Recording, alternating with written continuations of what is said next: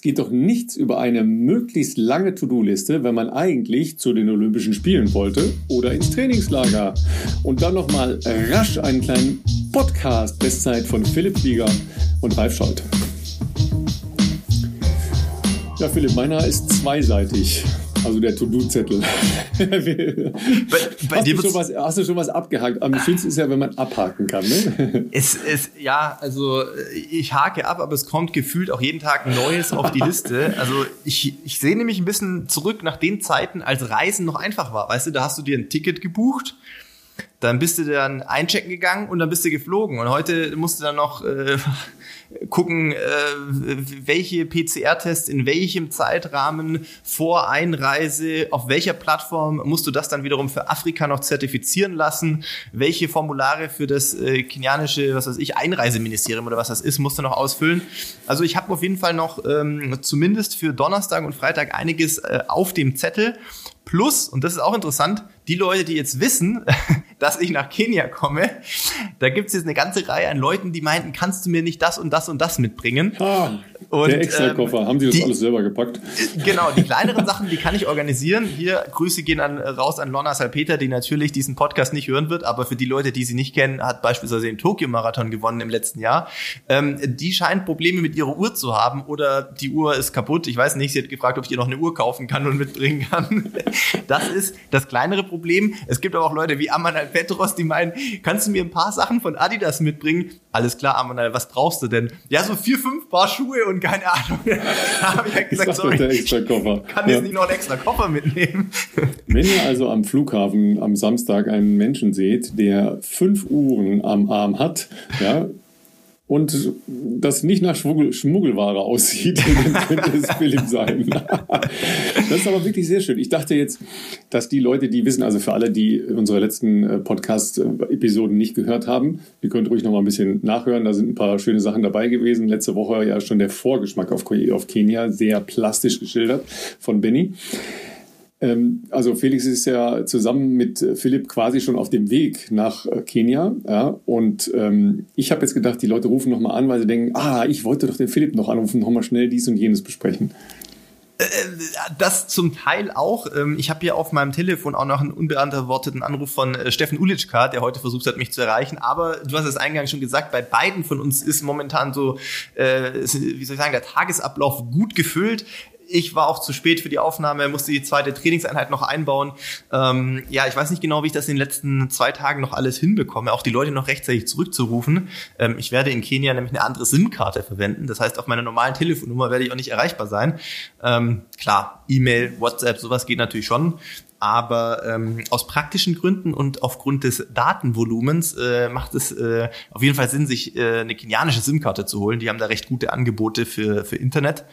Und ähm, ja, deswegen, ich, ich hoffe, ich kriege so die meisten Sachen noch ein bisschen geregelt. Und vor allem äh, ist es sehr gut, dass wir heute an einem Mittwoch aufnehmen, damit wir für euch zu Hause diese Folge rechtzeitig noch hochgeladen bekommen, weil wir haben einiges in dieser Folge ähm, an Spannendem für euch noch ähm, zu verkünden. Also wir haben zumindest einen sehr, sehr spannenden Gast nachher noch.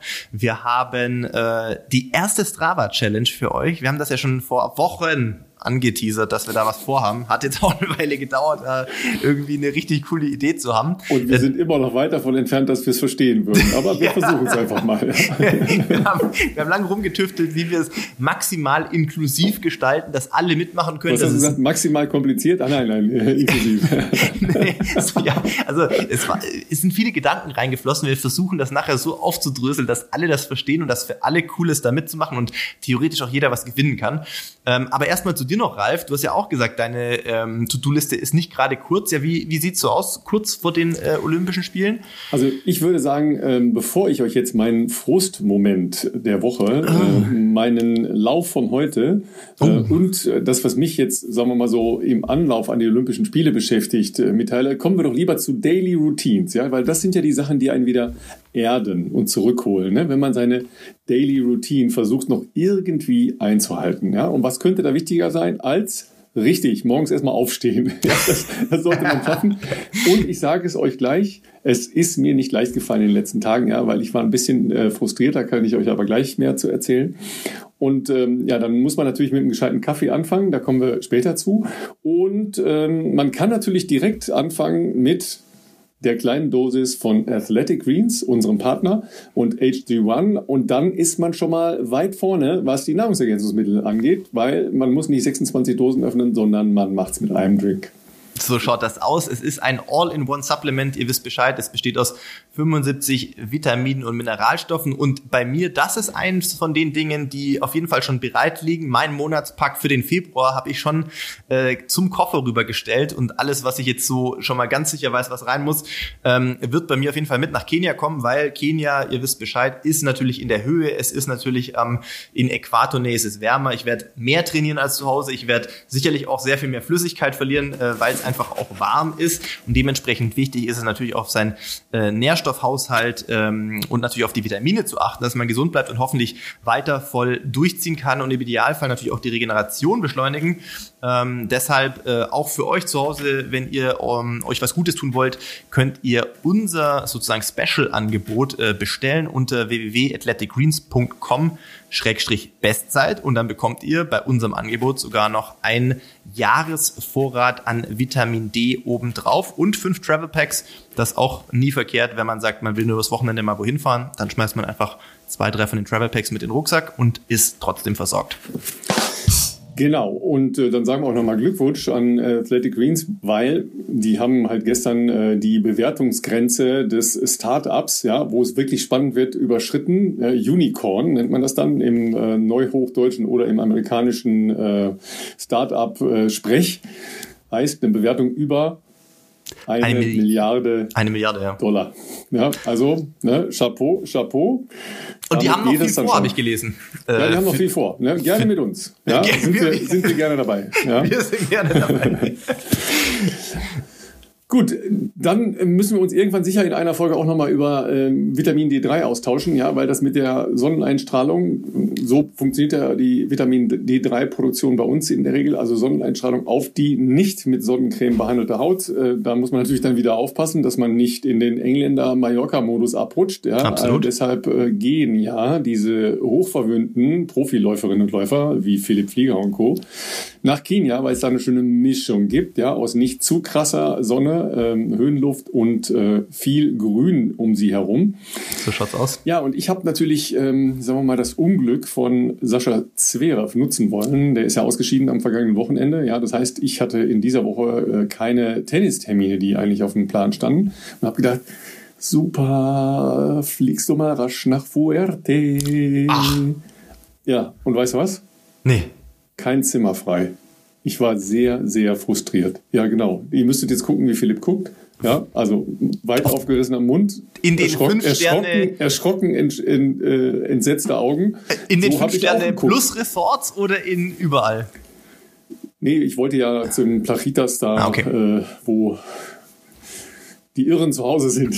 Die Triathlon-Gemeinde, die sich ja, da die, gerne wo, die also volle ja, Dröhnung gibt. Nicht nur die Triathlon-Gemeinde und das ist eben auch der Grund, warum äh, das wahrscheinlich ausgebucht war. Es ist halt inzwischen so ein Andrang auch von äh, Schwimmvereinen, vor allen Dingen aus äh, Nordeuropa und so weiter, mhm. ähm, weil es da ein sehr schönes äh, 50-Meter-Becken gibt, Freibadbecken, aber du kannst praktisch von dem Becken den Sonnenaufgang sehen. Ja, ah. und das ist halt schon ziemlich geil. Also eine, dazwischen ist nur eine, eine Allee äh, von Palmen.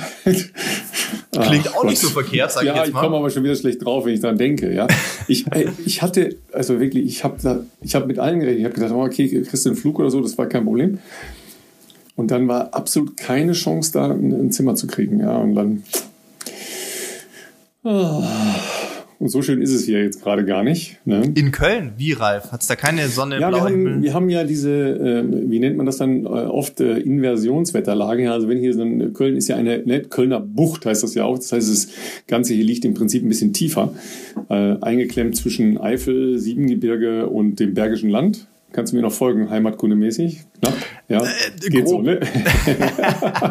ja, dazwischen fließt der Rhein hindurch.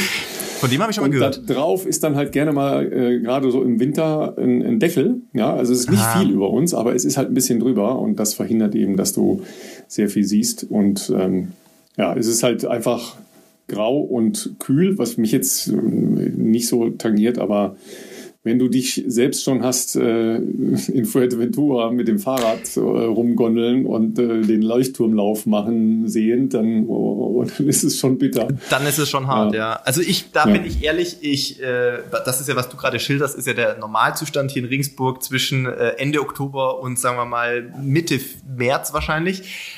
Aber auch der Gedanke daran, also jetzt einfach mal zu wissen, für vier Wochen kommt man mal raus aus diesem, okay, wie du schon sagst, Stelle unterbrechen wir den Vortrag von Philipp Flieger, weil der Neidfaktor.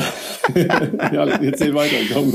Ich, äh, ich freue mich schon, aber ich gebe mich auch keine Illusionen hin. Also es ist ja kein Urlaub für uns äh, vor Ort. Ich bin äh, sehr, sehr, sehr, sehr, sehr gespannt, auch auf Felix Erfahrung in Kenia zu laufen. Für den wird das ja auch eine absolute Premiere. Und Felix hat sich ja mit seinem äh, sagen wir mal, mit seiner Schmalspurvorbereitung auf den Linzen-Marathon, hat er sich ja direkt für Boston qualifiziert. Und Boston ja, das war ja ist so hier noch nicht so gewürdigt worden. Ne? Also, überhaupt wenn ihr mal nachschauen, ja, nachschauen wollte, Felix Blinke, ja, da kommen wir gleich nochmal zu. Da habe ich auch noch ein paar sehr ernste Fragen an dich, ja, mein Lieber. Ich bin gespannt. Ja, wie das passieren konnte. Ja, jedenfalls, der Felix hat sich in, äh, in Linz ja. ja. mit einer sehr ordentlichen Zeit für ich habe das ja, sagen wir mal, rund um Berlin ein bisschen verfolgt, da hat er ja noch nicht so die Top-Top-Form. Der hatte angefangen und, zu laufen, vier Wochen genau, vor und, und wenig später ist er dann leider gelaufen und äh, sag noch mal eben die Zeit. Oh, äh, gefährliches Halbwissen bei mir, ich glaube so um die 2,45, glaube ich. Irgendwie 2,45, ich hätte jetzt auch ja. gesagt, immer zwischen 2,45 und 2,48. Ja, so in dem Dreh, ja. ja. Äh, ich schaue es aber gleich auch noch äh, für uns nach. Jedenfalls äh, Boston Ne, jeder, der da qualifiziert ist, äh, träumt dann immer von. Ja, und dann kommt man nach Boston und stellt fest, oh, das ist ja eine nicht bestzeitfähige Strecke, weil der äh, Startpunkt zu hoch über dem Zielpunkt liegt aber dazwischen liegen, was die Amerikaner freundlicherweise Rolling Hills nennen. Ja. ja. und wenn man dann äh, entweder, wie vor zwei Jahren, in äh, eisigem Gegenwind unterwegs ist oder, und das gibt es natürlich in der Zeit auch schon mal, bei 25 Grad plus, können diese Rolling Hills einem schon mal ganz leicht den Stecker ziehen.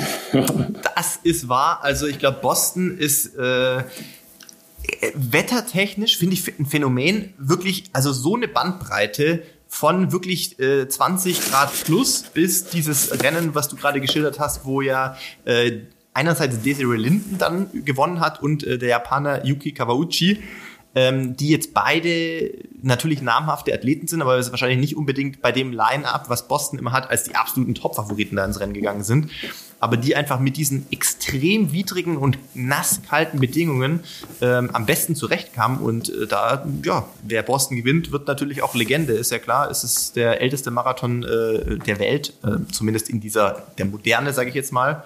Und ähm, ja, Boston ist auch natürlich äh, von, der, von der Stimmung her muss das ein Highlight sein. Also äh, wie gesagt, bestzeitentechnisch hast du natürlich vollkommen recht, äh, ist das nicht gültig. Da gab es auch mal vor, ich überlege gerade, wann war das, jahrestechnisch, Ah, ist schon lange her, vielleicht schon zehn Jahre oder so. Moses Mosop ist ja damals schon Weltrekord äh, gelaufen, der natürlich dann kein Weltrekord war mit 202. Ähm, und damals hatten die einmal alle gefühlt sieben Jahre, hast du halt, weil es auch fast eine Punkt-zu-Punkt-Strecke ist, äh, halt dann Tailwind. Das heißt, äh, du fliegst halt 42 Kilometer mit Rückenwind. Äh, auch das ist einer der Gründe, warum diese Strecke nicht ähm, bestenlistentauglich ist. Aber ähm, ja, Boston ist auch bei mir natürlich, wäre mal ein Traum, das noch, äh, noch äh, mitzumachen. Es ist nur, wie gesagt, immer das Problem, wenn man noch eine Quali braucht für ein internationales Großereignis. Ja, das würdest du ja als äh, Teilnehmer in einem Elitefeld nicht brauchen. Das gilt ja nur für die Age-Grupper. Äh, nee, Quali meine ich jetzt quasi, äh, wenn ich für zum Beispiel jetzt in der Situation, wo ich mich jetzt befinde, brauche ich zum Beispiel so, für die ja, ja, EM in München noch eine Quali. Das heißt, jetzt selbst ich wenn ich verstanden. in Boston laufen könnte, würde das ja wiederum nicht anerkannt werden, selbst wenn es schnell genug ist. Und ähm, das müsste in einem Jahr sein, wo du sagst, entweder das internationale Großereignis ist mir Latte, wie zum Beispiel, wenn es eine WM in Doha ist oder sowas, dann ist das jetzt nicht so geil. oder ähm, keine Ahnung, oder du, du hast eine Quali natürlich im besten Fall vielleicht aus dem Herbstmarathon schon in der Tasche, dann ist das natürlich cool.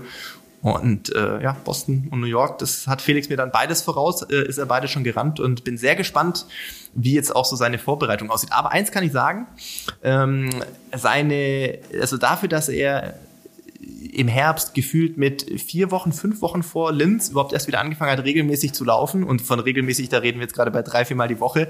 Ähm, hat er es jetzt echt, er hat wieder einen guten, guten Drive. Also ich glaube, wer ihm auf Strava folgt, er läuft im Prinzip fast täglich und, und auch wieder längere Läufe. Am Wochenende, zu meiner großen Überraschung, gucke ich bei Strava rein, scroll so durch. Vor allem steht da Felix Blinke, 30 Kilometer gelaufen. Da dachte ich, hey Felix, was ist denn los bei dir? Hast du neue Motivation gefunden? Ja, ich muss mich für Kenia schon mal vorbereiten. ja, das, ist, das ist die berühmte Vorbereitung fürs Trainingslager. Das genau. Hintrainieren aufs Trainingslager, damit man in der Woche des Trainingslagers oder in den Wochen des Trainingslagers Topform hat. Ja? ja. Das habe ich noch nie verstanden. Das machen aber sehr viele. Ja, die dann in diesen Trainingslagern da einen nach dem nächsten abreißen und den Rest der Saison sieht man sie nicht mehr, ja, weil sie sich komplett zerstört haben. Vielleicht also, hat auch seine Erfahrung mit mir in Sestriere letzten Sommer auch dazu gelitten, ne? beigetragen, ne? dass er seine ersten Erfahrungen in der Höhe bei 2000 Meter äh, und ohne Lauftraining zuvor, dass das so prägend war. Äh, ich erinnere mich an den ersten Dauerlauf auf 2200 Meter Höhe mit Julian Wanders, einigen Kenianern und mir. Nachmittags 10 Kilometer auf so einem Trail es war nur so 415, sage ich jetzt mal, aber es ist halt nun mal 2200 Meter und nicht flach. Und er kam zurück ähm, mit, mit Rückstand und, und kam an. Ich, hatte jetzt am Ende 170, 75 Puls. ich, das ist nicht mehr normal hier. Dass er sich vielleicht dachte, okay, für 2400 Meter in Kenia ähm, hat das vielleicht zu der Motivation jetzt beigetragen, da doch äh, täglich mal vorzulaufen. Und ich glaube, seine Form ist schon wieder ganz, ganz ordentlich auf jeden Fall. Also nochmal, ne? der hat natürlich eine Laufvergangenheit. Ne? Also nicht, dass ihr meint, dass man mit vier Wochen und äh, dreimal die Woche laufen äh, mal eben so einen hinbrezeln kann. Er das stimmt eine, natürlich. Eine Langfristanpassung, die jetzt nicht für uns äh, Alltags- und äh, Wochenendtäter ähm, ausreichen würde.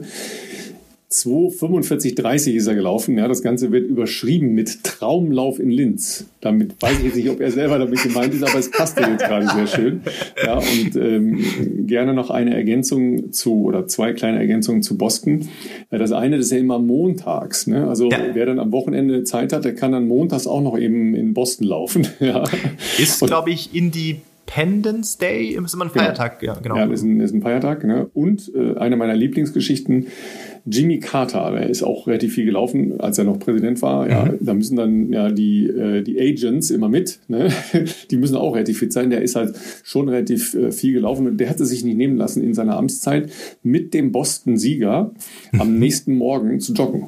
Ab wirklich? Ja, ja, ähm, mit denen ist er dann immer joggen gegangen. Ja, und daher stammt eine meiner meiner liebsten Zitate, die ich auch immer wieder gerne mal anbringe, wenn ich mit irgendwelchen Irren laufen gehe. Entschuldigung, es ist ja in Ordnung, dass Sie nicht schwitzen, aber Sie könnten wenigstens atmen. Ich weiß gar nicht, wer das damals war. Ich muss das nochmal nachgucken, aber jedenfalls hat er das zu dem äh, Sieger dann gesagt. Gut, der war wahrscheinlich jetzt nicht direkt überfordert mit dem Tempo von Jimmy Carter. Ja, aber ist ja egal. Ja, also erstmal überhaupt zu sagen, komm, ja, lass uns joggen gehen morgen früh, ist einfach ein cooler cool. Move. Ja. Absolut. Ja.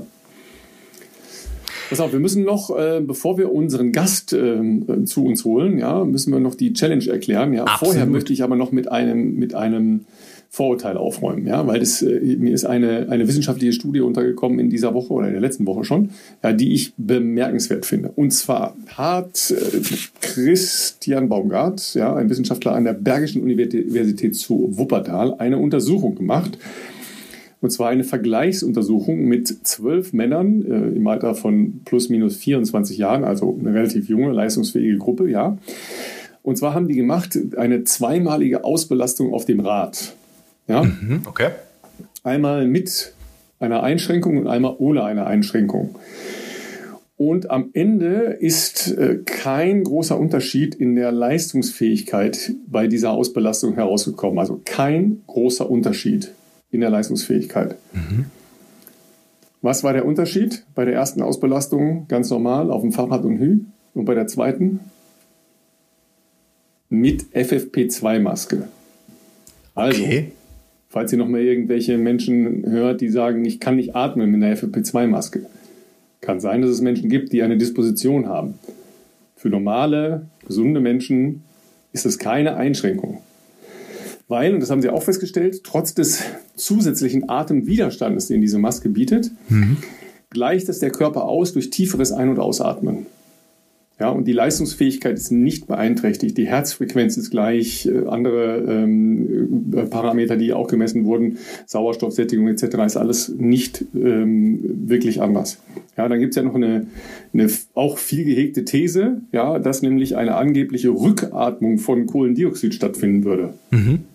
Ist nicht bestätigt in dieser Untersuchung. Okay. War nicht zu bestätigen. Es war keinerlei äh, messbarer Unterschied. Ja, also das mal, falls ihr nochmal Argumente braucht in Diskussionen, ja, in vielleicht auch aufgehitzten Diskussionen. Ja, das, ich fand es so spannend. Ist gut zu wissen. Ja. Ich habe äh, ab und an ja doch äh, äh, durch auch das Krafttraining bei meinem, ähm, also in, bei den Trainingstherapeuten in der Physiopraxis, wo ich bin, äh, muss man natürlich auch aktuell FFP2-Maske tragen. Ich hatte jetzt schon tatsächlich irgendwie den Eindruck, aber vielleicht ist das natürlich auch subjektiv, dass man sich damit ein bisschen schwerer tut. Andererseits äh, war es jetzt auch kein Problem, das Trainingsprogramm zu beenden. Ne? Also wenn wir da irgendein Zirkeltraining gemacht haben, dann hat man das halt mit FFP2-Maske gemacht. Ist ungewohnt, aber wahrscheinlich, äh, ja, wie du sagtest, äh, wird das dann einfach ausgeglichen, ähm, indem man tiefer einatmet, weil offensichtlich war es ja möglich. Und ähm, ich sag mal so, die Leute, die damit argumentieren, dass sie nicht atmen können, und wir reden jetzt nicht von Sport, also ich meine, wenn jemand auf dem Fahrrad ist, okay, wenn jemand Krafttraining macht mit der FFP2-Maske, das sind ja außergewöhnliche Umstände, sage ich jetzt mal, der Anstrengung. Aber wenn du im Supermarkt Leute triffst, die es nicht schaffen, eine fucking Maske richtig aufzusetzen, da werde ich schon aggro, muss ich sagen. Weil da denke ich mir auch... Nein, nein, das ist ja alles in Ordnung. Es kann ja Dispositionen geben. Das ist ja alles in Ordnung. Ja. ja. Aber weißt du was? Das sind die, die am gefährdetsten sind. Ja, das stimmt da natürlich auch. sich mal einen Gedanken zu machen. Ja, das stimmt also, natürlich auch. Ja. Gut, bevor wir jetzt... Äh, Hass und alles Mögliche auf uns niederprasseln, ja.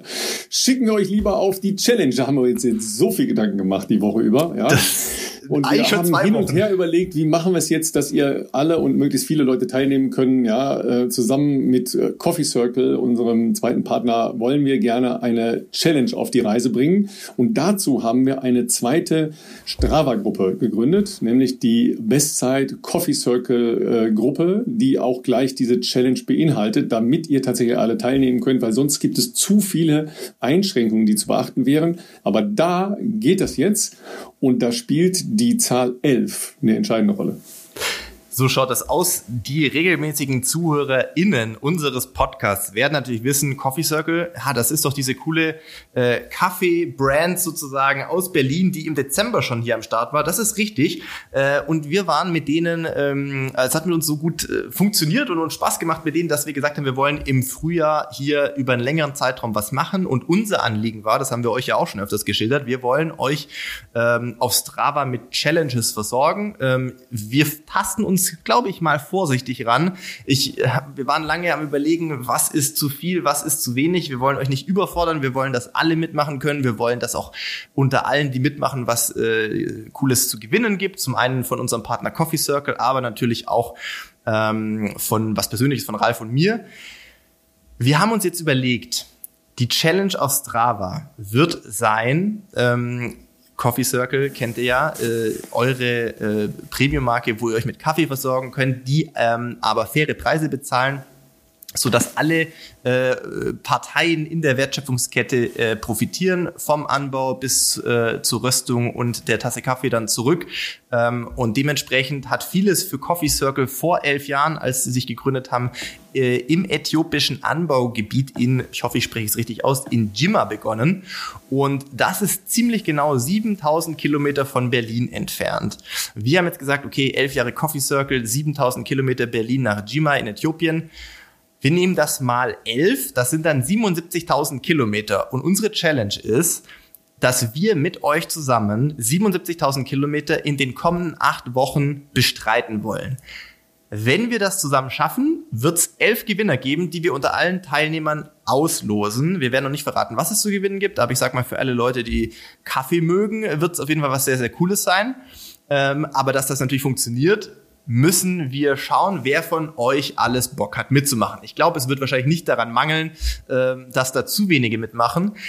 Ähm, wir haben das deshalb nicht in der Bestzeit-Podcast-Gruppe gemacht, weil wir das versuchen wollen zu tracken und genau zu evaluieren, wo so der Stand ist, damit wir natürlich auch in den kommenden Wochen immer mal wieder eine, eine, Wasserstandsmeldung durchgeben können, wie weit wir schon entfernt sind oder ob wir das schon in zwei Wochen haben. Ähm, ähm, ich bin nicht ganz auf dem Laufenden, Ralf, aber ich glaube, wir haben ziemlich genau 1100 oder etwas mehr als 1100 Personen, die auf Strava schon in unserem Bestzeit-Club sind.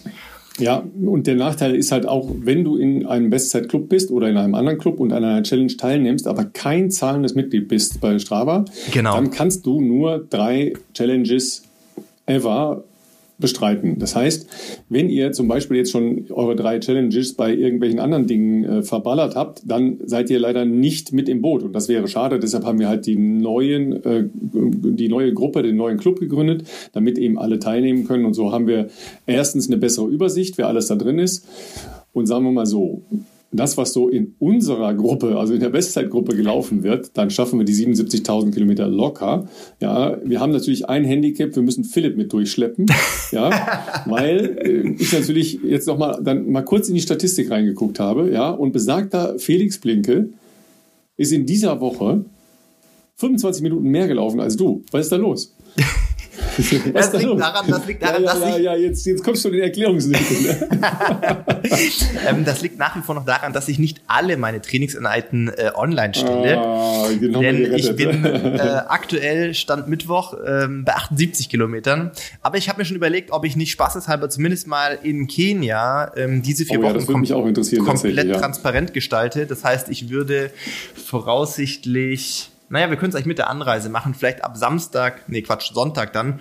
Äh, wir kommen erst Samstag nach den Nairobi an, ab Sonntag dann vielleicht äh, alles mal online stelle, damit ihr Erste einen Session Blick bekommt. Flughafen auf dem Weg zu Gate 57. Ja, wird auch getrackt. ähm, also für alle Leute, die da mitmachen. Diese Gruppe, wir haben sie jetzt noch auf privat gestellt aktuell. Ähm, die wird ab Freitag, werden wir die öffentlich machen. Ihr müsst dann beitreten, Coffee Circle X Bestzeit Challenge, so haben wir die Gruppe genannt. Ihr werdet das an einem äh, Profilfoto erkennen, einem sehr sympathischen Profilfoto, wo ihr zwei sehr ähm, ja, euch gut bekannte Personen drauf erkennen könnt. Und, ähm, und alle Personen, die dir beitreten und natürlich auch laufen, sind quasi dann auch im Lostopf mit dabei, vorausgesetzt, wir schaffen diese 77.000 Kilometer. Ähm, das Ganze läuft bis zum 25.03. Ich bin da natürlich sehr zuversichtlich falls wir das sehr früh schon schaffen, müssen wir auch was überlegen, ob wir da nochmal preisemäßig aufstocken und eine neue Challenge daraus noch machen. Aber wir lassen uns jetzt erstmal überraschen, wie viele Leute überhaupt mitmachen. Und ähm, who knows? Also wer weiß, vielleicht läuft das ja so cool und ihr habt da auch Bock dran, ähm, daran, ja, wie soll ich sagen, euch da ein bisschen mit einzubringen, dass wir da zukünftig hin und wieder mal eine neue Challenge kreieren. Das ist jetzt erstmal ein Versuch. Und wir freuen uns natürlich, wenn viele von euch mit dabei sind. Und äh, in diesem Sinne, Ralf, bin ich eigentlich, was äh, mein Zettel hier anbelangt, glaube ich, äh, ziemlich zuversichtlich, dass wir das halbwegs verständlich erklärt haben. Und, Bei äh, weiteren Nachfragen äh, poste ich nachher noch die äh, private Handynummer von äh, Felix Blinke. ja, aber auf jeden Fall, ähm, ich hoffe, ihr habt das verstanden, aber ich glaube, so schwierig ist es ja auch nicht. Äh, für uns war es jetzt schwieriger, das zu verstehen, weil ihr wisst schon, ne, das mit dem Sauerstoff und der Schuld und dann ne, gerät man in Sauerstoffschuld und dann wird das ein bisschen schwierig. Ihr versteht das schon. Wir können ja kurz ja. einen Fun-Fact vielleicht noch droppen. Ein Fun-Fact ist, dass wir uns mit diesem Strava-Thema und Herausforderungen für viele Menschen doch jetzt die letzten ein, zwei Wochen sehr intensiv damit beschäftigt haben. Ähm, ich bin kein zahlendes Strava-Mitglied, ähm, aber ich glaube, selbst du, Ralf, hättest ja jetzt keine Herausforderung für so viele Menschen machen können. Ähm, okay. So eine normale Gruppenherausforderung ist, glaube ich, äh, für 25 Leute. Und wenn du als Unternehmen dich auf Strava listest, um so richtig große Challenges zu machen, dann musst du aber leider dafür auch 20.000 Euro bezahlen. Und ähm, das war bei uns aktuell noch nicht drin. Also wer weiß, vielleicht, wenn wir noch viel mehr Werbung machen, zukünftig, ja, dann, wer dann, weiß. Das müsst ihr verstehen, dann hätten hätten äh, Felix und Philipp ja Eco fliegen müssen und das wollten sie nicht. Jawohl. Es ist, übrigens, es ist übrigens 18 Uhr. Ja, wir haben noch eine ganz spannende ähm, Frau für euch, ja, in der Warteschleife jetzt schon. Deshalb müssen wir uns ein bisschen sputen. Ja, es geht um Motivation, um Motivationstraining, um äh, Herangehensweisen an alles Mögliche. Es könnte Laufen sein, ja, und ähm, das ist jemand, den du, Philipp, aus der äh, Adidas Bubble ganz gut kennst. Richtig. Ja, und ich glaube, das wird ganz spannend. Genau, es ist äh, Kaya Schöpf, ähm, sie ist sehr, sehr vielseitig. Sie ist ähm, Outdoor-Athlet, Mentalcoach, Sportsmodel. All das äh, findet ihr auch auf ihrer Website. Und äh, wir freuen uns jetzt auf das Gespräch mit ihr. Bis gleich. Ja, dann sagen wir erstmal herzlich willkommen in unserer kleinen vertrauten Runde. Kaya Schöpf, ähm, ihr müsst wissen, ihr Lieben, wir haben sie jetzt schon ein bisschen, sagen wir mal, aufgewärmt. Ja, äh, as in, wir haben sie von rechts nach links und oben nach unten zum Auto und zurückgejagt. Ja, weil man ja ein paar Dinge beachten muss, leider, wenn man äh, Aufzeichnungen mit Ton macht, weil das Problem beim Fernsehen ist schon immer der Ton und beim Podcast ist sowieso der Ton das Problem. Und dann muss man noch einen Kopfhörer und einen Adapter und hast du nicht gesehen, ja. Fühlst du dich jetzt äh, gut aufgewärmt, äh, Kaya, und bereit? Ich bin auf jeden Fall, habe meine Sprints gerade hingelegt, bin aufgewärmt, bin bereit und ja, ich bin halt nicht so das Technikwunder, aber das macht nichts. Kann ja nicht alles können. Ja, und du hattest eben, ähm, weil wir ein bisschen zu spät waren, ja leider, mhm. das hat mir ja gerade schon gesagt, ja, hattest du so einen Schuldensatz über Philipp Flieger und äh, dass er gerne spricht und so. Ja, jetzt tut er auch verwundert. Ja, ich lache mich so. Äh, ich habe extra vorgekocht und bekomme gleich Besuch, aber ich habe alle vorgewarnt, äh, Podcast mit Philipp Flieger könnte etwas Kann zwei dauern. Stunden länger das heißt, dauern. Ähm, jeder ist vorgewarnt, genau. etwas, so zwei Stunden, Pi mal Daumen. das freut natürlich unsere ZuhörerInnen, ähm, weil du musst wissen, die äh, wahrscheinlich fast Mehrzahl ähm, hört tatsächlich äh, unseren Podcast während sie am Wochenende ihren, wie auch immer der aussehen mag, ihren langen Lauf machen. Und da haben wir schon des Öfteren jetzt doch äh, die Wünsche geäußert bekommen, äh, dass wir zu kurz sind, dass eine Stunde 15 oder eine Stunde 30 einfach viel zu kurz ist. Insofern ist das natürlich Wasser auf die Mühlen äh, von denjenigen. Aber nee, keine Sorge, wir werden das jetzt nicht äh, überstrapazieren. Das ist ja eh cool, dass das jetzt so spontan äh, geklappt hat. Wir hatten schon lange eigentlich mal äh, bei uns zumindest intern auf der Agenda, dass wir so ein bisschen auch über äh, mentales Training und solche Dinge sprechen wollen. Und ähm, da hatte ich dich schon länger im Hinterkopf, aber wie du ja weißt, ist es bei uns äh, fast der Standard. Ralf kann das zumindest bestätigen, dass wir Gäste gerne mal in der Woche des, der Aufnahme anfragen, ob die gerade mal Zeit und Lust haben. Und äh, deshalb schon mal vielen Dank, dass du dir jetzt äh, spontan heute Abend noch die Zeit genommen hast, obwohl du ja auch schon äh, andere Pläne noch heute Abend hast.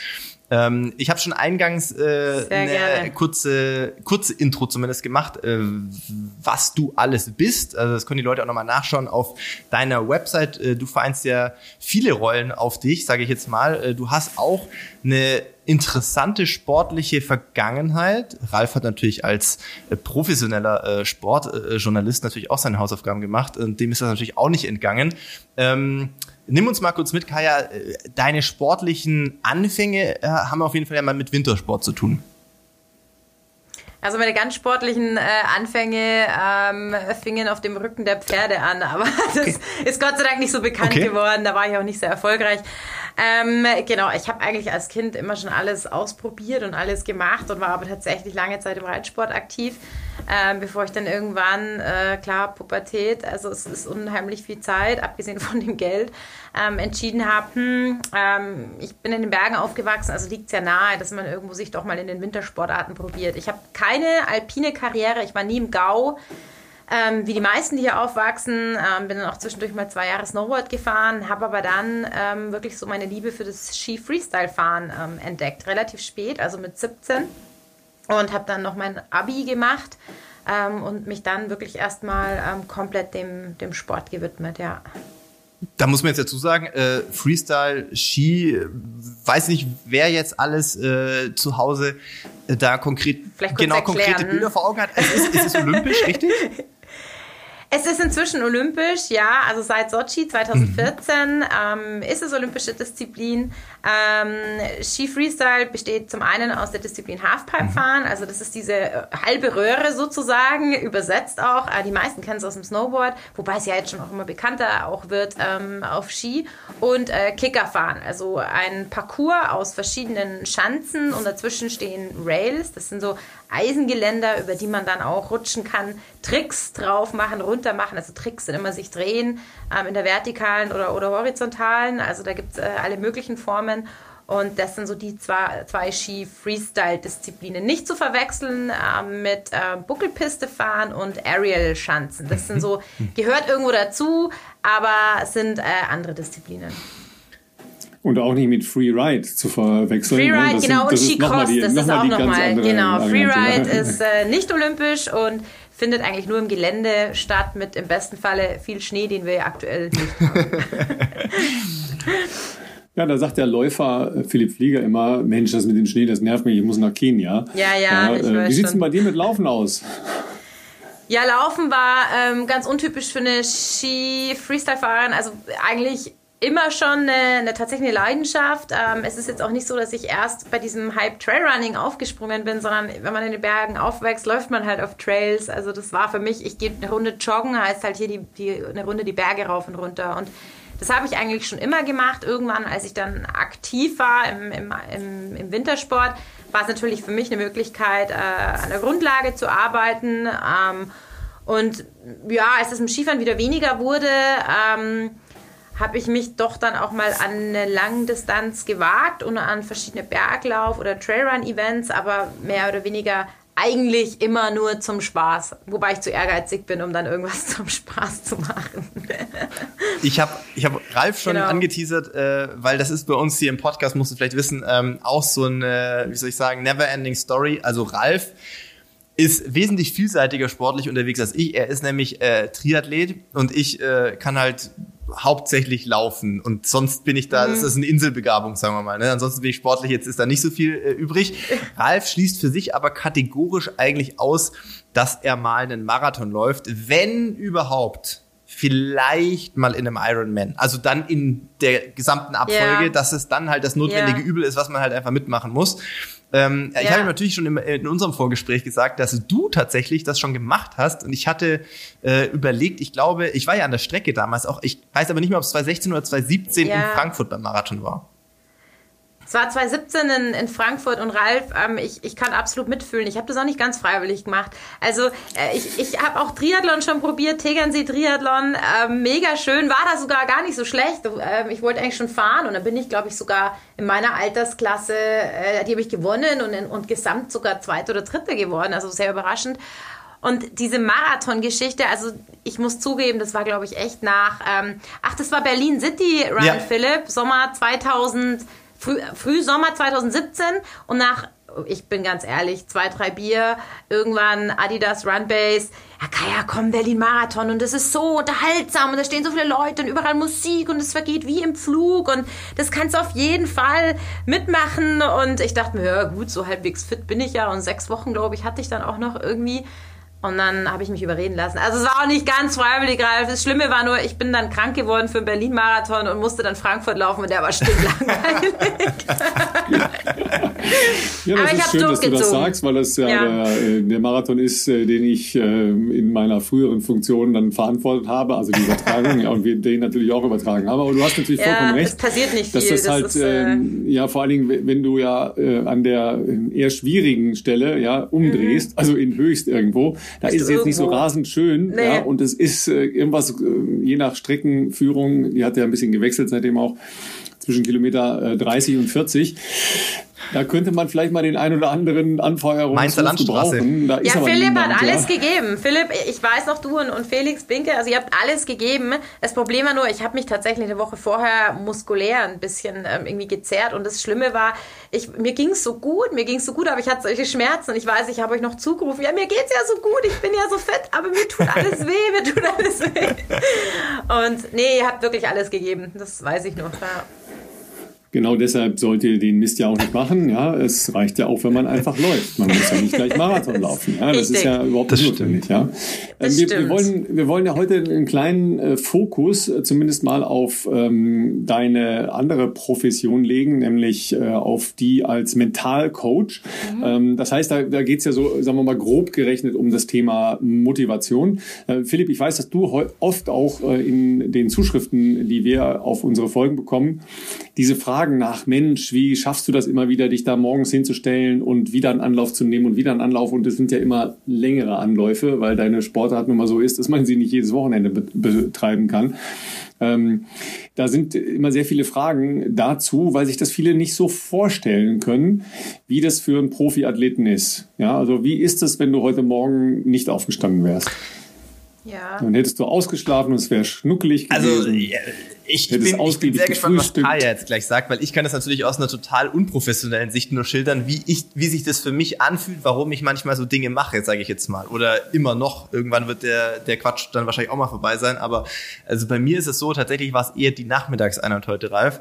Ähm, ich habe äh, gestern doch, genau, gestern habe ich ja äh, härter trainiert, Dienstagmorgen, Leute auf Strava, ihr könnt äh, das ja nochmal nachverfolgen, das Fahrtspiel, äh, habe ich härter trainiert, dementsprechend war ja klar, heute Morgen ist erstmal irgendwie eine Stunde mehr oder weniger locker laufen angestanden. Klar fühlst du dich da jetzt nicht geil, wenn du da laufen gehst irgendwie, du bist natürlich noch ein bisschen zerschossen von gestern, aber das war nicht das Problem. Das Problem war tatsächlich heute eher in dem sehr, sehr vollgepackten Tag zur zweiten mhm. Einheit nochmal rauszugehen und dann halt nochmal, auch wenn es nur zehn Kilometer sind, sich nochmal rauszubegeben es war kalt, du hattest eigentlich noch genügend andere Sachen äh, irgendwie zu tun. Ähm, und das funktioniert bei mir deshalb, glaube ich, relativ gut, wenn man halt äh, ein für sich, wie auch immer das aussehen mag, aber wichtiges Ziel definiert hat. Ähm, wenn, wenn ich jetzt sage, ich ähm, laufe nur just for fun, das will ich jetzt gar nicht irgendwie, auch, also bewerten, das ist auch vollkommen legitim. Aber dann wäre ich, glaube ich, zu mir selber gnädiger, auch ab und zu mal zu sagen, wenn man sich halt einfach irgendwie müde fühlt oder man halt einfach noch andere Sachen zu tun hat, dass man sagt, komm, heute heute ist nicht so schlimm, heute lassen wir mal aus, morgen laufe ich wieder. Ähm, das funktioniert natürlich aber nur bedingt, wenn man einen sehr strukturierten Trainingsplan verfolgt, weil man irgendein, wie auch immer, großes Ziel vorhat. Dann äh, zieht man das halt durch, weil du dann weißt, nee, ist wichtig und äh, gehört dazu, ähm, jede Einheit zählt und äh, dann mache ich das. Aber ich bin jetzt gespannt, wie, wie, wie Kaya das äh, äh, erklärt, beziehungsweise äh, was da sonst so äh, Faktoren sind. Ja, ich glaube, also ähm, es ist also ganz wichtig vorab bei allen mentalen Themen, dass, es, dass man immer so einen individuellen Weg für sich findet. Also wie du schon sagst, du machst es halt so und dann macht es aber ein anderer Profiläufer so und der nächste, der, der nur amateurmäßig läuft, so. Also es ist ganz wichtig für sich selbst wirklich einen Weg zu finden, der für einen selber passt, weil nur dann steht man auch dahinter. Und da rate ich auch immer echt voll viel auszuprobieren. Dinge zu lesen, wie es andere machen und sich dann so irgendwie so seinen Werkzeugkoffer zu basteln. Und ähm, klar, im Profisport ich arbeite da ganz gern mit so einer, so einer Pyramide, die muss ich auch zugeben, die habe ich von einem Triathleten geklaut. Ich meine, die haben unheimliche Pensen an Training, das ist äh, wirklich gigantisch. Und der hat es so beschrieben, also die Basis in dieser Pyramide ist immer die Freude oder die Leidenschaft, ja. Also, und ich glaube, das ist schon auch so, Philipp, wenn du gar keinen Bock mehr auf Laufen hättest, dann könntest du das auch nicht mehr als Beruf ja. ausüben. Also die Basis ist, glaube ich, echt ähm, die, die, die, die, die, Freude oder die Leidenschaft, die wir eben an der Sportart haben. Diese kindliche Freude, warum ich vielleicht irgendwann mal zum, zum Kicken angefangen habe oder warum ich einfach schon gerne immer laufen gegangen bin oder warum ich gerne einfach geritten bin. Ist egal was, aber es, es ist so eine kindliche Freude, die vielleicht immer wieder mal so hochkommt und die ist eine ganz wichtige Basis. Aber wie du sagst, vollgepackter Tag, es ist arschkalt draußen, Entschuldigung, ähm, ungemütlich, so gar keinen Bock mehr rauszugehen. So, und dann kommt jetzt genau das ins Spiel, was du beschrieben hast. Dann helfen Ziele. Und natürlich, die Ziele sind bei einem Profisportler oft irgendwo äh, Olympische Spiele, dann gibt es vielleicht eine WM, also es gibt dann so, so, so Teilziele, Zwischenziele, kurzfristige Ziele. Es gibt vielleicht, wenn man es sehr professionell macht, wirklich auch Wochenziele, ähm, Tagesziele, Monatsziele, also dieses Runterbrechen und warum mache ich das? Um immer wieder auch einen Erfolg zu haben. Weil wenn jetzt in, äh, in, in, in fünf, vier Jahren die Olympischen Spiele sind, puh, mhm. also das ist schon, wenn ich dann erst da vielleicht Erfolg habe, ähm, das ist, kann ziemlich deprimierend sein. Das heißt wirklich Ziele, die auch zu erreichen ähm, sind, gibt es das Smart-Prinzip, aber das, das glaube ich, wird jetzt, ähm, kennen vielleicht viele von euch, die zuhören. Ähm, also das Smart-Prinzip, ansonsten mal googeln, man kennt es aus der Wirtschaft, ähm, funktioniert da ganz gut. Und wenn die Ziele, kennst du wahrscheinlich auch, dass du dir manchmal denkst, so, also irgendwie, ganz ehrlich, mir ist dieser ganze Sport und Wettkampf, mir ist alles, ich habe einfach keinen Bock mehr. Und nee, und dann ist es halt im Profisport so, und das hat der Triathlet ganz schön beschrieben, es ist dein Job. Wie jeder andere normale Mensch, der am Tag ähm, ich weiß nicht, als, als, als Lehrer arbeitet, als Verkäufer arbeitet, egal in welchem Beruf, du musst einfach, du musst deine, deinen Job ausführen. Und da führt kein Weg dran vorbei. Und das ist natürlich bei dem Profisportler leichter, weil klar, der verdient sein Geld damit und wenn irgendwie die, die Freude gerade nicht mehr da ist oder die Ziele, dann ist es einfach dein Job. Du hast dich dazu entschieden, das zu machen. Und das allerletzte, wenn selbst das nicht mehr zählt, und das beschreibt er ganz schön, das ist der Wille. Und ich glaube, der Wille, äh, so an der Spitze von der Pyramide, ist wirklich das, wo sich oft die Spreu vom, vom Weizen trennt.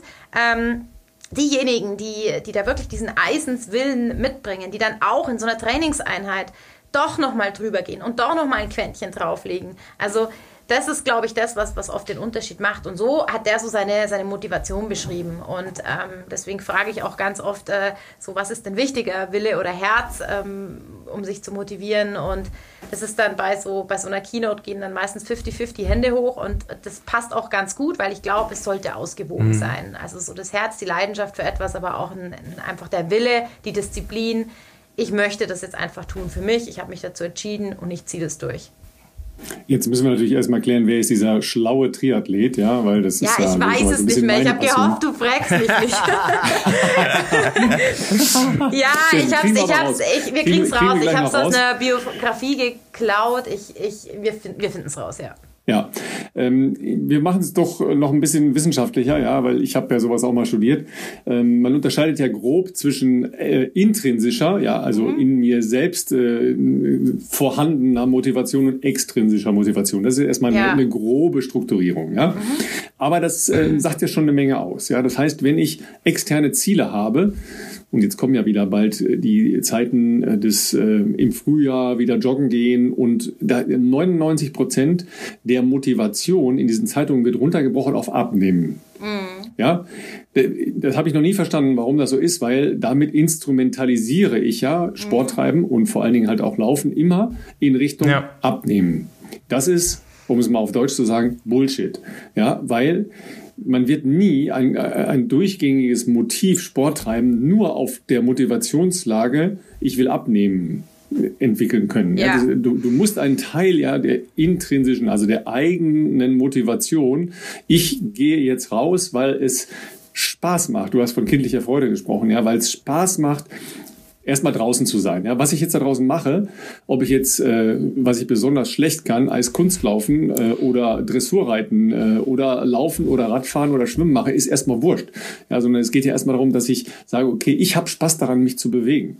Ja, und dann bin ich schon sehr, sehr, sehr weit ja, in diesem Kosmos des äh, intrinsisch Motiviertseins. Mhm. Ja, ich, ich komme gleich noch mit einer anderen Unterscheidung, die dann, glaube ich, so die, die Alltagsathleten von den Profiathleten unterscheidet äh, wie Herr Flieger einer ist. Absolut. Also äh, extrinsische und intrinsische Motivation ist unheimlich wichtig. Ähm, wir haben, ich habe ja lange bei der TSG Hoffenheim auch gearbeitet und auch da haben wir im Nachwuchsleistungsbereich am Anfang immer so, so Tests gemacht und einfach mal so ein bisschen geguckt, okay, wie sind die Jungs orientiert? Und man sagt im Leistungssport ganz klar, dass eine zu sehr extrinsische Motivation, also das Abhängigmachen von äußeren Meinungen, unheimlich gefährlich ist, weil ich kann sie nicht kontrollieren. Ähm, das heißt, die intrinsische Motivation, ich tue das für mich, weil es mir Spaß macht. Ich tue das für mich, ist ja auch okay, weil ich sage, okay, ähm, ich habe einfach gerade aus gesundheitlichen Gründen, muss ich gesunder, le gesunder leben. Ähm, dann kommt es wirklich von mir und das ist auch was, was ich kontrollieren kann. Aber etwas zu tun, weil vielleicht extern da irgendwelche Erwartungen sind, die ich, aber die können sich auch jederzeit verändern und darauf habe ich ganz wenig Einfluss. Und deswegen ist es unheimlich wichtig, wirklich zu gucken, okay, was motiviert mich für mich und für meine Ziele, unabhängig von der Meinung anderer, weil auf die habe ich keinen Einfluss.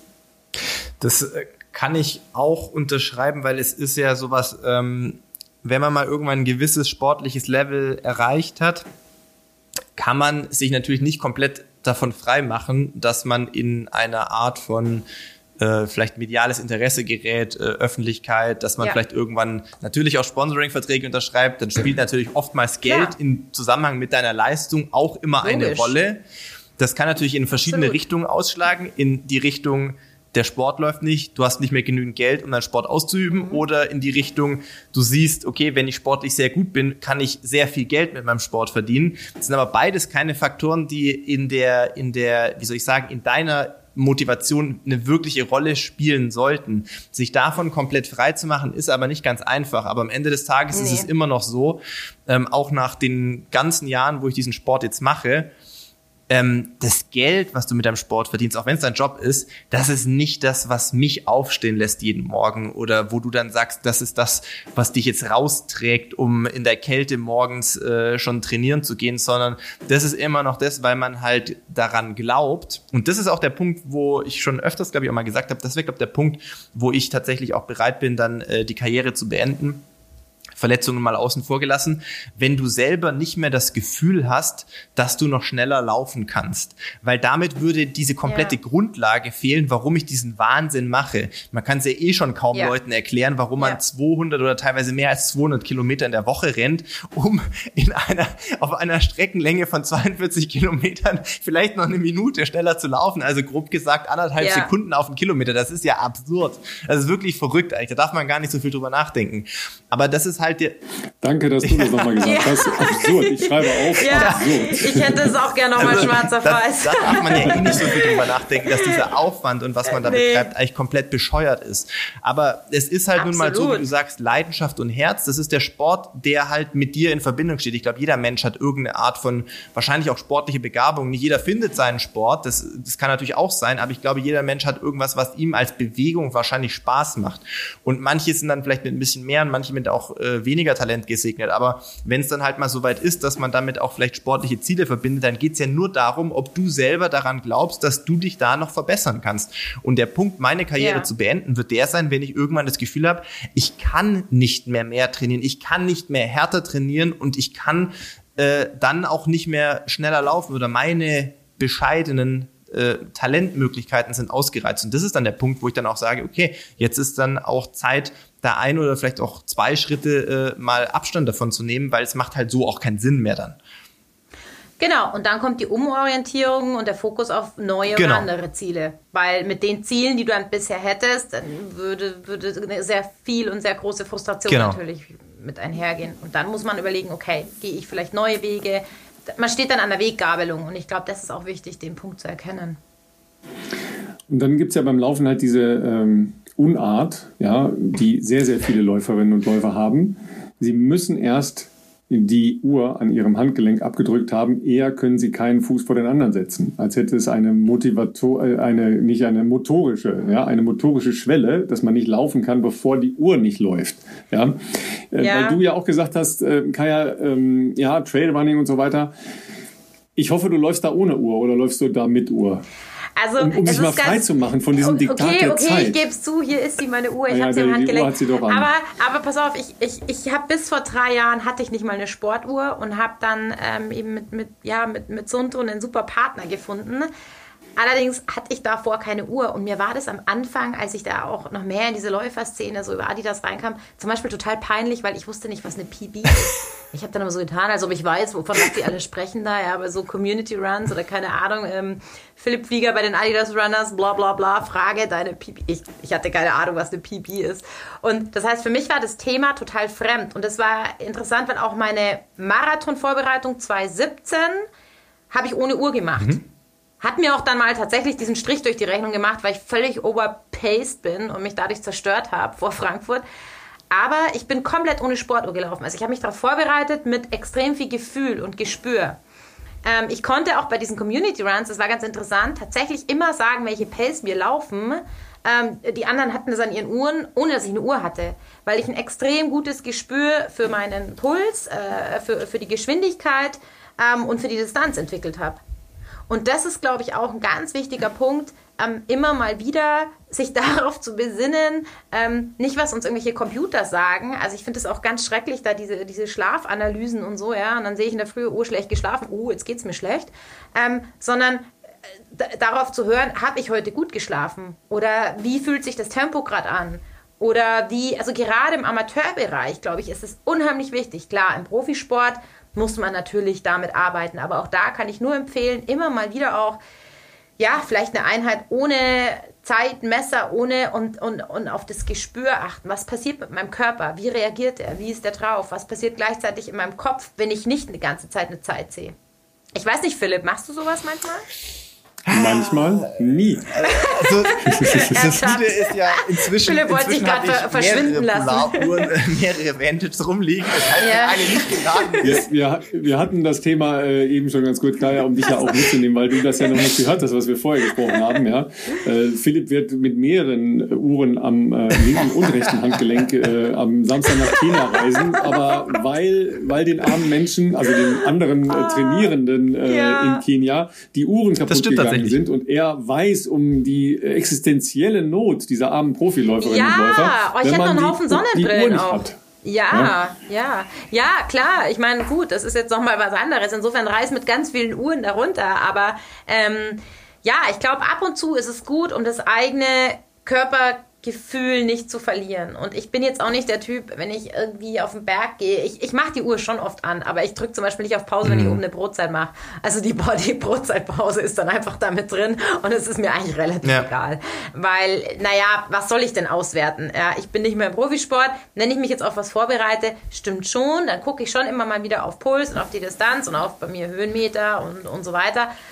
Aber unterm Strich im Amateurbereich, glaube ich, könnten es einige Leute wieder ein bisschen runterschrauben. Aber das ist auch ein Hype mit diversen Plattformen, wo da natürlich da die, die sich die Krone geholt werden kann und so weiter. Ja, Ralf, genau. Ich, ja. Gerade eben haben wir doch unsere Strava-Challenge ja, vorgestellt. Genau. Und du weißt ja, was nicht ah. abgestoppt ist, äh, was nicht auf Strava ist, hat nicht stattgefunden. Ja? Insofern, äh, nein, aber Spaß beiseite, ich, ich gebe euch da in, in dem Punkt vollkommen recht. Ähm, muss man genau, also ich, ich glaube, wenn, wenn jemandem, die Frage kam mir auch schon häufiger, äh, mich schreiben so viele Leute an, äh, muss ich mir, äh, was weiß ich, die Polar oder andere Hersteller äh, Uhr so und so holen, um äh, mit dem Laufen zu beginnen? Dann sage ich auch natürlich ehrlicherweise, nee, musst du nicht. Du musst erstmal anfangen mit Laufen, einfach so für dich. Aber ich, ich denke mir dann schon, ähm, wenn natürlich eine Uhr, die dann, oftmals sind die ja dann auch nicht gerade günstig, ne, ein paar hundert Euro kosten, wenn es demjenigen hilft, sich dabei das ist dann eine, das ist dann zwar eine extrinsische Motivation, aber eine Hilfe ist, ja. an der er sich dann äh, daran hängt und sagt, okay, das, das ist einfach ein Belohnungsprinzip. Die Uhr zeigt mir an, ich laufe regelmäßig, meine Formkurve zeigt nach oben oder ich kann das auf Strava hochladen. Und wenn das dem hilft, dass er dabei immer so ein bisschen so eine Belohnung auch bekommt oder wie auch immer man das bezeichnen möchte, dann ist es ja nicht verkehrt. Aber grundsätzlich bin ich natürlich auch bei euch. Man sollte sich natürlich jetzt auch nicht zum Sklaven dieser äh, Uhren und der ganzen Daten, genau. die damit geliefert werden, machen. Äh, Kai hat das Beispiel war ganz schön. Natürlich in jeder von diesen High-End-Uhren kannst du heute deinen Schlaf analysieren lassen. Das hat alles auch sicherlich irgendwo seine Berechtigung.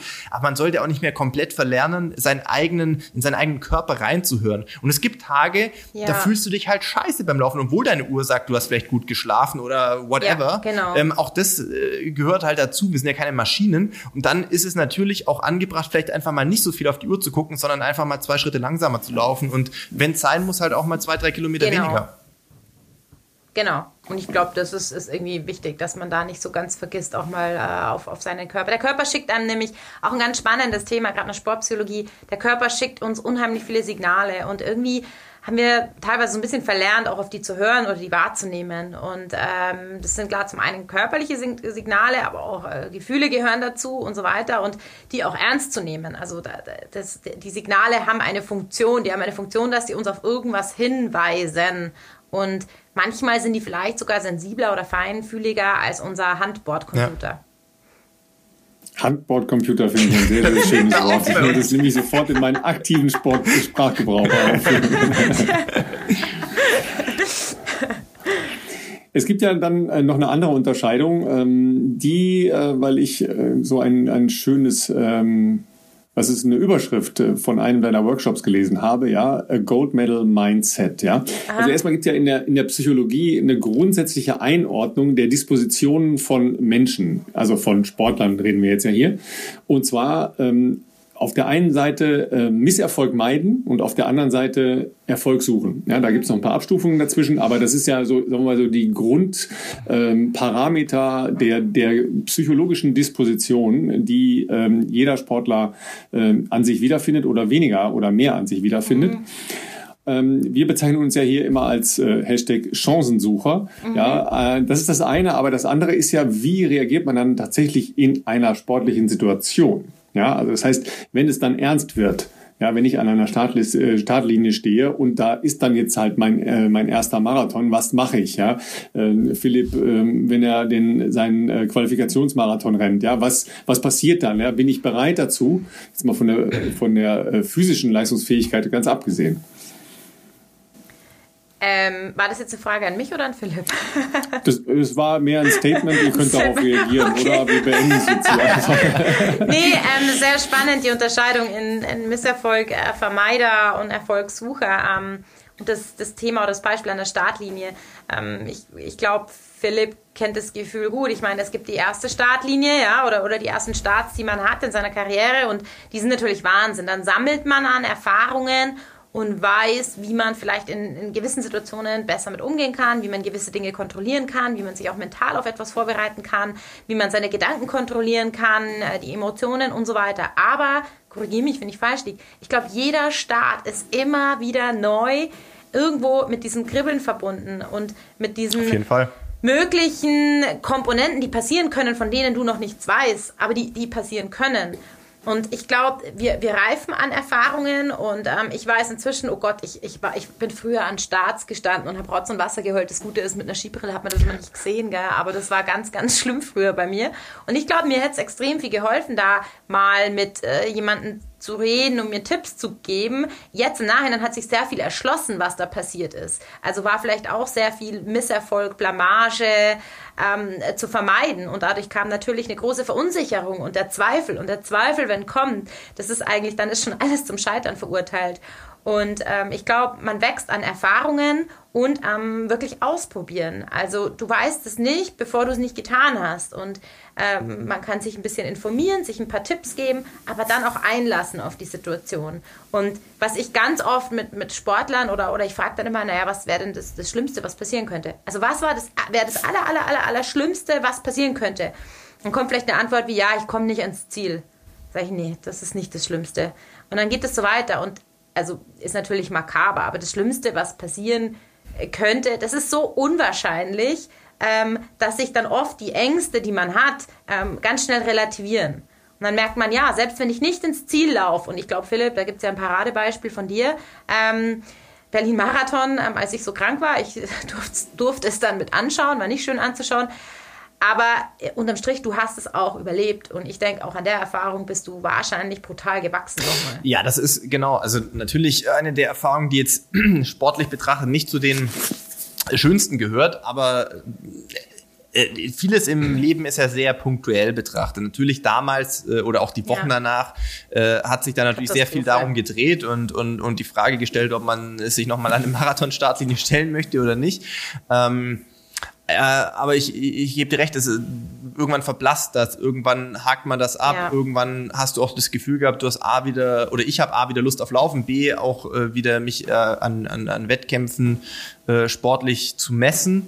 Und ja, rückblickend, ich, ja, ich bin immer sehr positiv, glaube ich, als Mensch. Also irgendwie so negative Erfahrungen verblassen bei mir schneller mhm. ähm, als positive. Ich sag mal, positive bleiben immer, bleiben bei mir immer präsenter. Also ich habe auf jeden Fall das Gefühl, dass man das verarbeitet hat und dass solche Erfahrungen halt auch zum nicht nur zum Sportler sein, zum Leben dazugehören und das ja nicht, äh, ja. Ähm, ähm, weiß ich nicht, also solche Erfahrungen des Leben ja auch in gewisser Hinsicht bereichern, weil man halt, wie du sagst, merkt, äh, es gibt viel schlimmere Themen, als ob du jetzt im Sport mal sowas mitmachen musstest oder nicht. Ähm, und und ähm, ja, von dem her Du hast es gerade ganz schön schon gesagt. Ich meine, dass, dass es subjektiv in dem Moment natürlich eine Katastrophe ist, das steht außer Frage. Ähm, und das darf es auch sein. Aber oft, es gibt, man braucht ja Strategien, die einem damit besser umgehen lassen mit so einer Situation. Und so dieses, der Blick aufs Große und Ganze, der ist oft total wichtig, weil der nimmt dann oft die, die, diese Macht, die so, die so eine Momentaufnahme hat.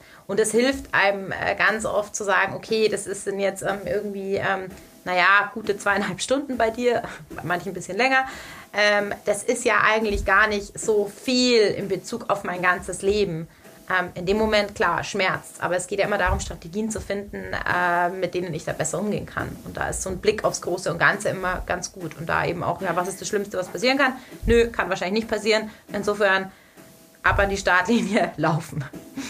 Wie, wie war es denn, Philipp, als du danach dann den ersten Wettkampf wieder gemacht hast und was war das? Kannst du dich noch daran erinnern? Er muss nachdenken, er muss nachdenken. Ja, das ist ja. immer gut bei einem Audioformat, wenn man nichts sagt und nur denkt. also. Und hier an dieser Stelle kommt unsere Warteschleife. Ja, also ich, ich sag mal so, das war ja, der besagte Berlin-Marathon war ähm, 2017 im September. Ja. Und ich weiß, dass ich im Frühjahr 2018 bin ich Hamburg gelaufen. Ich bin auf jeden Fall in Barcelona noch im Februar einen Halbmarathon gelaufen. Ob ich dazwischen noch andere Rennen gelaufen bin.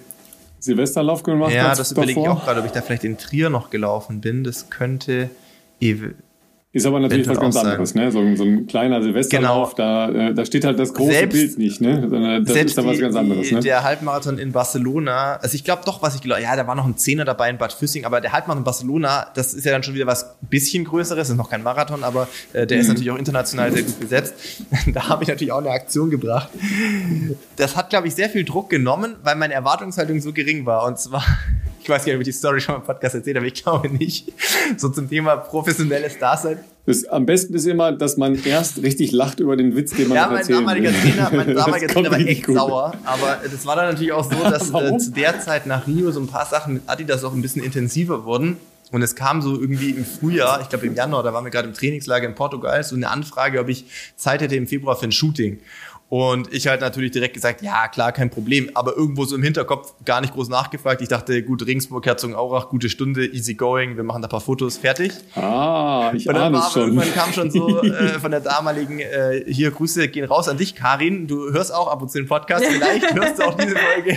Hat Karin, äh, Karin Scheinert, äh, eine, eine, eine Legende im Adidas-Kosmos, muss man sagen. 46 Jahre äh, hat, da, hat sie da gearbeitet. Ähm, kannte Adidas noch persönlich und eine meiner größten Förderinnen im Konzern gewesen, ähm, hat dann gemeint, nee, du, ähm, das wird was äh, größeres, globales Shooting, das wird ähm, vermutlich in Los Angeles stattfinden. Und ich so, oh, oh, wann werden das genau? Ja, an dem Wochenende von Barcelona oder in der Woche vom Barcelona Halbmarathon. Und da habe ich gesagt, ja, das ist jetzt aber ein bisschen schwierig. Wie sollen wir das, äh, wie sollen wir das über, über die Bühne bringen? Ähm, ja, äh, kein Problem. Wir, wir organisieren einen Business-Class-Flug. Du fliegst da hin und das war dann so, ich bin zehn Kilometer in Bad Füssing gelaufen, sonntags nach Hause gefahren, Montag ist sehr früh zum Flughafen gefahren, Montag nach LA geflogen, vier Tage Shooting gemacht. Das war dann immer Sunrise und äh, Sundowner Shooting. Also das heißt, du bist immer um halb fünf in der Nacht aufgestanden, um dich äh, das ist aber nicht so schlimm, weil dann, äh, dann geht der genau, Jetlag nicht weg. In der Mittagspause zwischen ja, drei Stunden. Dann, dann, bist du immer noch in der, in der europäischen Mittagspause Zeitzone. zwischen den drei Stunden Shooting habe ich immer trainiert, auch Tempoläufe gemacht.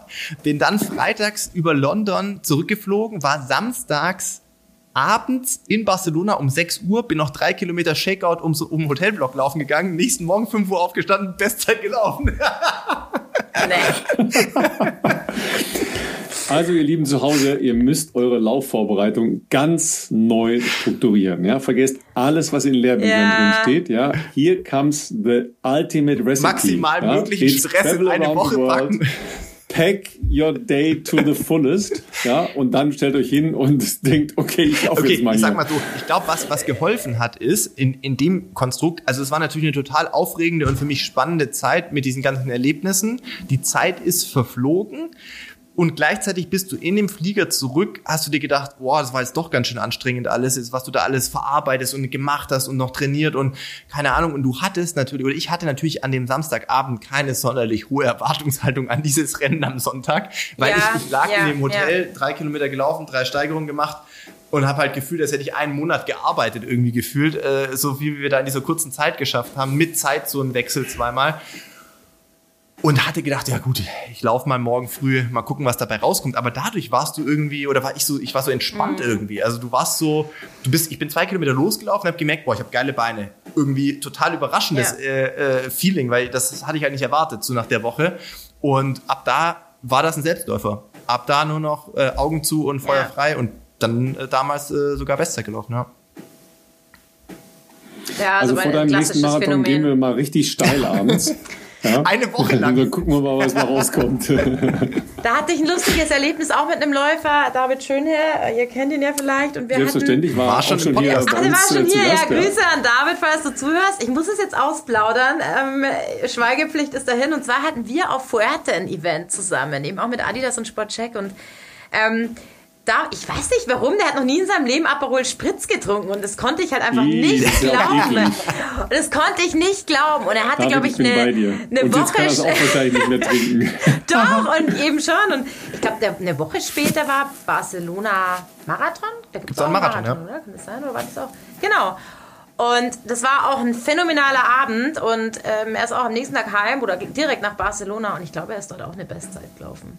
Ja, Der Aperol ja, okay, wenn, wenn, wir schon, wenn wir schon dabei sind, ähm, es, es war nicht mein erste, meine erste olympische Distanz, aber es war meine erste olympische Distanz außerhalb von, nee, auch nicht, stimmt auch nicht, außerhalb von Europa stimmt auch nicht. Nee, jedenfalls, wir sind mit ein paar Leuten nach Israel geflogen, ja, um da einen Triathlon zu machen und gleichzeitig ähm, für einen Medizinerkongress da irgendwie äh, zu drehen und Vorträge vorzubereiten und so weiter, bla bla.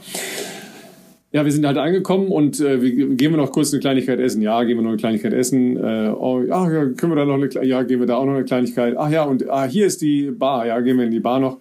Und dann kam äh, ein sehr erfolgreicher Schwimmer. Äh, ich sage jetzt den Namen hier mal nicht der in höherem Alter noch ähm, Weltmeister über 50 Meter Brust geworden ist. Jetzt können sich die, ja der eine oder andere denken, wer es war.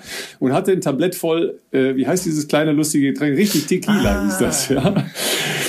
Also ein Tablett voll, ja, ein Tablett voll. Hm. Ähm, die beiden Frauen, die dabei waren, waren schlau. Sie haben nicht so viel davon getrunken, sondern das meiste hinter sich an die Wand geworfen. Ja, aber wir ähm, Knallköpfe haben das natürlich getrunken. Jedenfalls waren wir dann zu Hause, als es morgens wieder hell war. Und wann war der Wettkampf? Ja. Yeah. Zwei Tage später war der Wettkampf, ja, und du hast Ach gedacht, okay, ja. das kann ja nicht funktionieren, ja, das kann ja nicht funktionieren, das funktionierte hervorragend, ja, also das sind alles Don't do this ever, not at home, not in Israel, not anywhere in the world, ja. aber ja, ne, das sind diese schönen kleinen Geschichten, die den, äh, den Druck wegnehmen, ja, weil sie den Fokus absolut, weglenken. Absolut. Das ist, ne, also um jetzt wirklich so eine kleine ernsthafte Wolte da wieder reinzubringen, weil das, das findet ja da statt.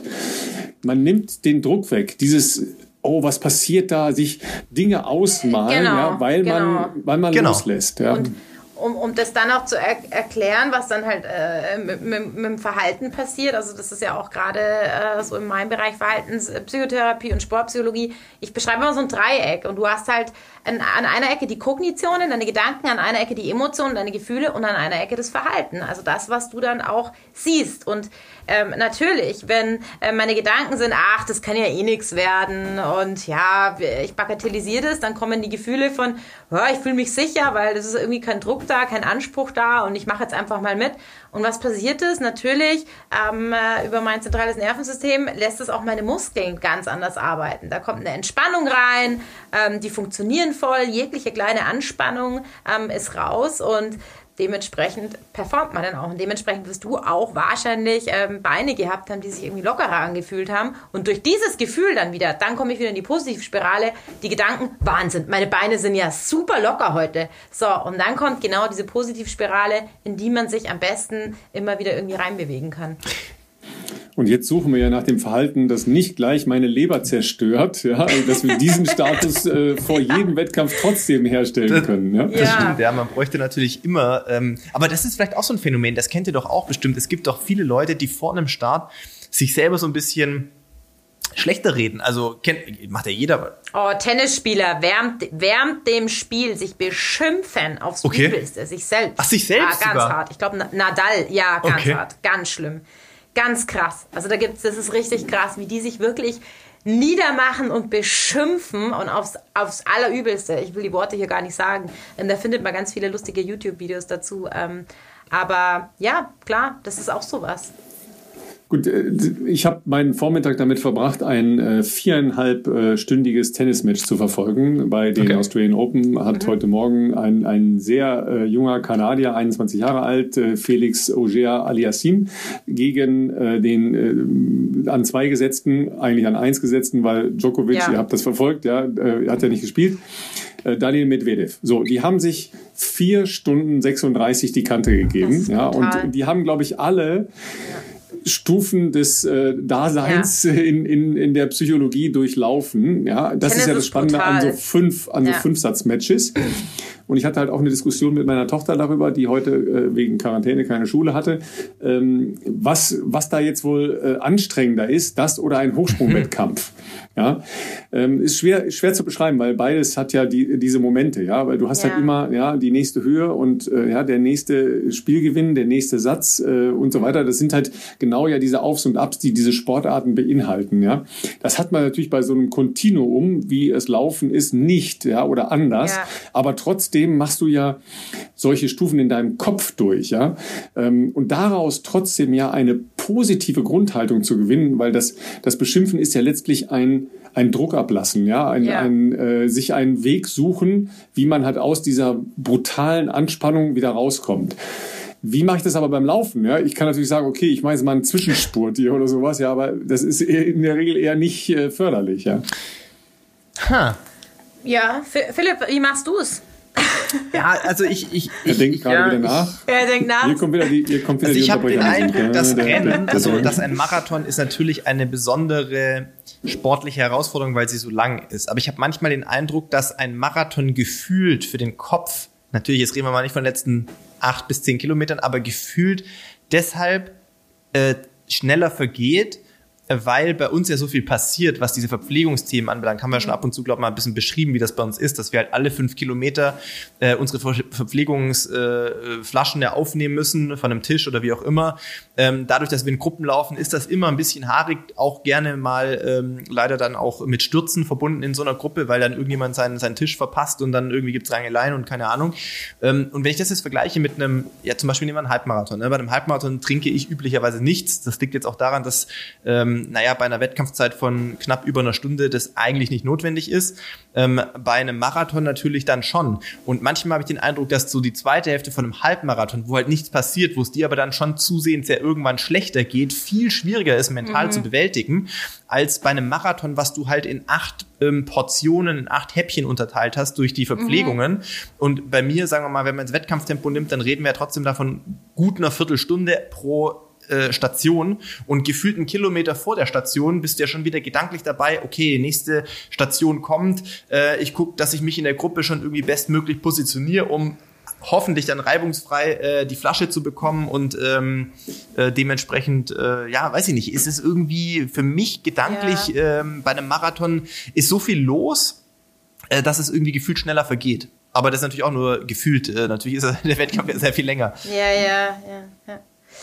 Ach, das beruhigt mich ja, Philipp, dass du das sagst. Das ist tatsächlich ein, ein, ein, ein Trick oder, oder eine Sache, die ich immer wieder auch mit, ob es jetzt Läufer sind oder auch in anderen Sportarten bespreche. Und zwar gerade bei längeren äh, Sportarten, wie zum Beispiel Tennis, ähm, die Zeit aufteilen. Mhm also die Zeit mir einteile. So, jetzt hast du die Möglichkeit natürlich mit den Verpflegungsstationen, aber egal wie ich sie mir einteile, ob ich die dann in Distanzen einteile, ob ich sie mir in den Zeiten einteile, ob ich die mir mit Verpflegung einteile, ob ich sie mir mit zum Beispiel Themen einteile, ähm, Im Block 1 denke ich über das Thema nach, Block 2 über das Thema, Block 3. Also es gibt verschiedene Varianten in Farben, keine Ahnung, verschiedene Varianten, äh, mir vor allem lange, über lange Dauer äh, Sportarten einzuteilen. Klar, jetzt bei einer Ski-Alpin-Abfahrt von, keine Ahnung, 2 Minuten 31 Sekunden brauche ich nicht viel einteilen.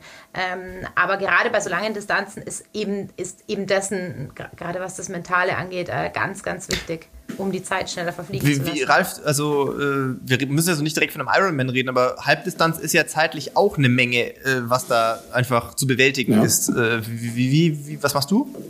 Ja, so, also meine Wettkampfdauer äh, ist halt irgendwas so zwischen fünfeinhalb und sechs Stunden. Ja, ähm, das ist aber nicht unähnlich von dem, was du gesagt hast. Man ist halt mit so vielen Kleinigkeiten mhm. beschäftigt, dass einem das äh, sowieso, man stellt sich ja da nicht hin und stellt sich die Gesamtdistanz vor, ja, weil man hat ja, ja erstmal Schwimmen. Ja, das heißt, du, du machst dir erstmal Gedanken übers Schwimmen. Da genau. an der genau. Stelle sich Gedanken übers Laufen zu machen, würde dich jetzt ja nicht weiterbringen und sollte man, also macht man auch nicht, weil jetzt ja. kommt ja erstmal Schwimmen. Ja, das ist schon ein Vorteil Vorteil, weil man tatsächlich ja ähm, in der ähm, Struktur des Wettkampfes schon eine Aufteilung in bestimmte Kleinziele hat.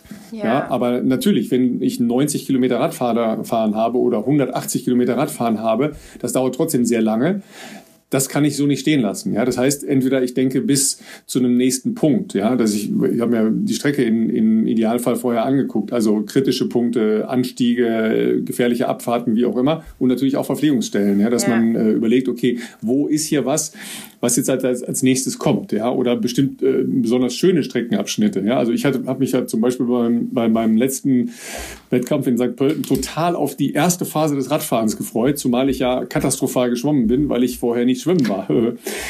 Ziemlich blöd, blöd, aber habe ich halt so gemacht, war toll.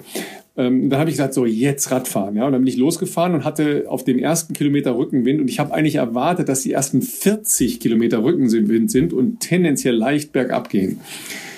Und das war dann aber nicht der Fall, sondern da war Gegenwind und zwar böiger, fieser Gegenwind.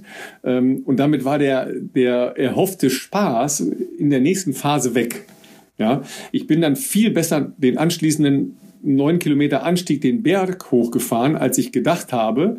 Ja, wahrscheinlich, weil ich vorher schon so geflucht habe, weil es so ein schrecklicher Gegenwind war. Also da muss man natürlich dann auch mit den ähm, unerwarteten Dingen klarkommen, die diese kleinen ähm, Aufteilungen in, in zerstückelte äh, Portionen, in, sagen wir mal, besser konsumierbare Portionen, dann wieder konterkarieren kann. Ne? Mhm. Weil, wenn ich jetzt zum Beispiel sage, okay, ich mache einen Halbmarathon, ja, und ich laufe erstmal entspanntes rollendes Tempo bis 10 Kilometer, aber das fühlt sich gar nicht rollend entspannt an, sondern ich denke, Mist, warum funktioniert das hier nicht?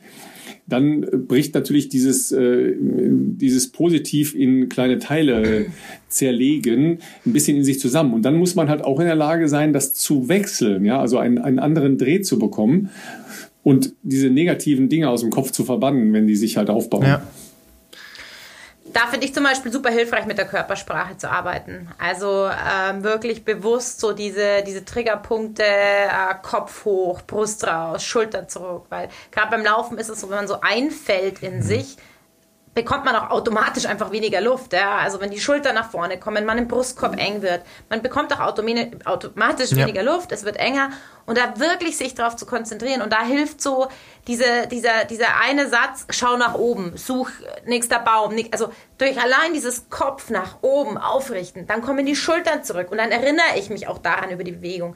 Dann kommt die Brust raus dann kommt automatisch, ähm, kommen auch meine Beine wieder mehr mit, meine Knie mehr mit. Oder zum Beispiel einfach der, der, der, der Trick, äh, Arme, Arme, denk an die Arme, Arme. Ich finde, die Arme geben brutal den Rhythmus auch vor. Und Rhythmus ist, egal in welcher Sportart, enorm wichtig.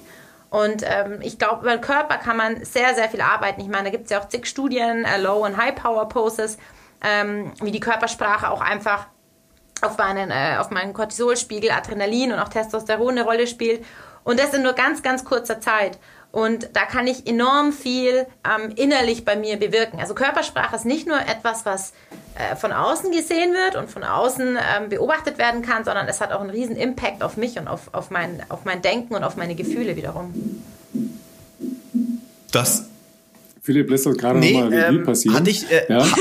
High Power das, das, das, das, war das war eine Nummer eine Nummer, die ich bei deinem äh, letzten äh, Berlin Marathon ähm, irgendwann überlegt habe und dann gedacht habe, hm, du hast ja ein bisschen Probleme mit dem ähm, mit, de, ja. dem Rücken, ne? dass du so ein bisschen äh, den mhm. Eindruck hattest, irgendwas verspannt da und du hast versucht, das halt durch so äh, ruckartige Bewegungen irgendwie wieder äh, gerade zu biegen, ist dir aber während des Laufens nicht gelungen. Habe ich immer gedacht, wer ist jetzt schneller, vielleicht dann am Ende schlauer, stehen zu bleiben und das einmal klar zu ziehen? Oder ähm, geht das jetzt so nicht und das weiß er und deshalb bleibt er nicht stehen. Oder äh, wenn man sich auf den Boden legt und einmal rollt, das wäre übrigens ein sehr schönes Bild auch für die Kamera gewesen, also für mich jetzt als Kommentierender.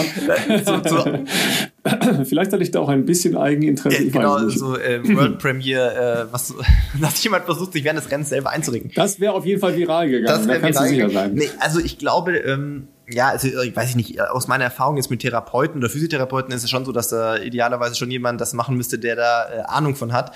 Mm, und es ist natürlich auch glaube ich, ganz schwer in einem Marathon anzuhalten und nochmal loszulaufen. Ich habe mich damals nämlich auch gefragt ja. bei Elliot mit der Geschichte mit den Sohlen, die aus seinen Schuhen rauskamen. Bei dem war das ja schon nach 800 ja. Metern der Fall. 800 Meter, weißt du, da, da bist du ja eigentlich noch frisch. Ich meine, da anzuhalten und jeweils drei, vier, fünf Sekunden pro Schuh das Ding rausziehen, ist ja vermeintlich wirklich kein Stress. Ich meine, bei 30 stehen bleiben, da kenne ich auch die Leute, die sagen, das kann ich mir nicht geben, weil ich kann dann nicht mehr laufen oder nicht nochmal anfangen zu laufen so richtig.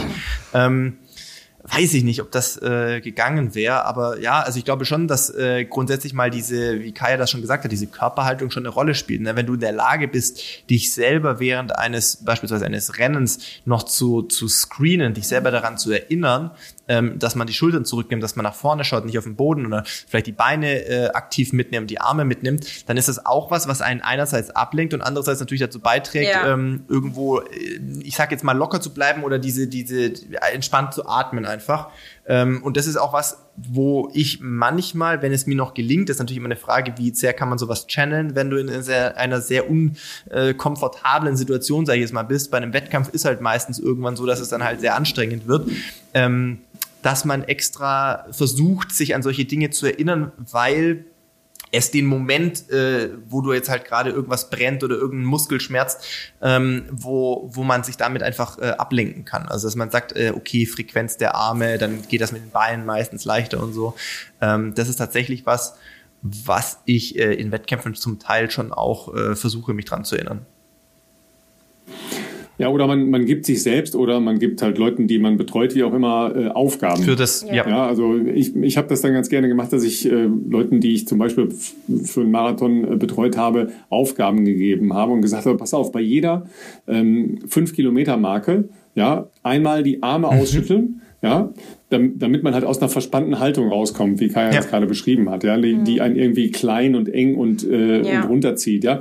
Einmal Arme ausschütteln, ja, äh, einmal in, äh, in den Himmel gucken und einmal lachen. Ja, ja, lachen ja, alle ist fünf, auch so alle fünf Kilometer. Ja, einfach um es zu brechen. Ja, ja, einfach um, äh, um, um zu brechen, was auch immer du da gemacht hast. Ob das jetzt dann ähm, wirklich substanziell das Ergebnis verändert, weiß ich nicht, aber ich glaube, also ich bin fest davon überzeugt, dass es verändert, wie du den, ähm, diese Aufgabe oder den Lauf zu Ende ja, bringen kannst. Ja, absolut.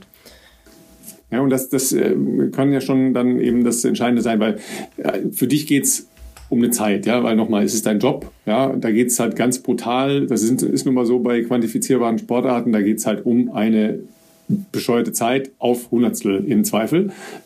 Aber bei, äh, bei uns Normalsterblichen, da geht es halt darum, äh, denke ich immer, ähm, schon auch sein Leistungspotenzial zu zeigen, weil wofür macht man sonst monatelanges Training? Aber es geht ja darum, ähm, irgendwie mit einem guten Gefühl in, ins Ziel zu laufen. Ja? Ich glaube, ich habe das schon mal ähm, hier erzählt ich habe mich nach der Übertragung von einem Berlin-Marathon mal an die äh, Ziellinie gestellt und zwar über eine Stunde lang und habe einfach Leute beobachtet, ja, weil ich halt auch mhm. herausfinden wollte, warum macht ihr den Quatsch hier, ja, und und habe versucht, das halt für mich jetzt einfach von der Beobachtung her zu entschlüsseln.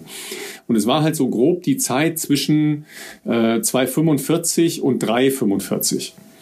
Und da findet ein extremer Wandel in der Ausstrahlung der Leute statt, in dieser einen Stunde Laufzeit. Das ist ja, sagen wir mal, wenn man so will, ein Kernbereich eines jeden großen Marathons, ja, der sich zwischen 2,45 äh, und 3,45 abspielt.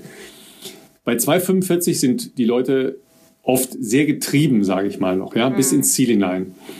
Die können nicht anders als sofort, äh, selbst im Kollabieren begriffen, noch die Uhr abzudrücken. Ja, ähm, ich, ich habe das immer so beschrieben, da sind sehr viele weiße, graue Gesichter. Und irgendwann nimmt, nimmt das Lachen überhand. Mhm. Ja, und das jubelnd über die Ziellinie, klar, an diesen äh, neuralgischen Punkten, ja, also äh, unter drei Stunden und so weiter, das ist ja klar, unter 3,30, weil das sind ja so Ziele, die sich dann die Leute wieder gesetzt haben, da jubeln sehr viele. Aber insgesamt verändert sich das Bild hin zu mehr äh, lächelnd, mehr jubelnd ins Ziel, auch wenn es vielleicht äh, genauso wehgetan ja, hat. Ja. Das unterstelle ich jetzt mal. Ja, interessant.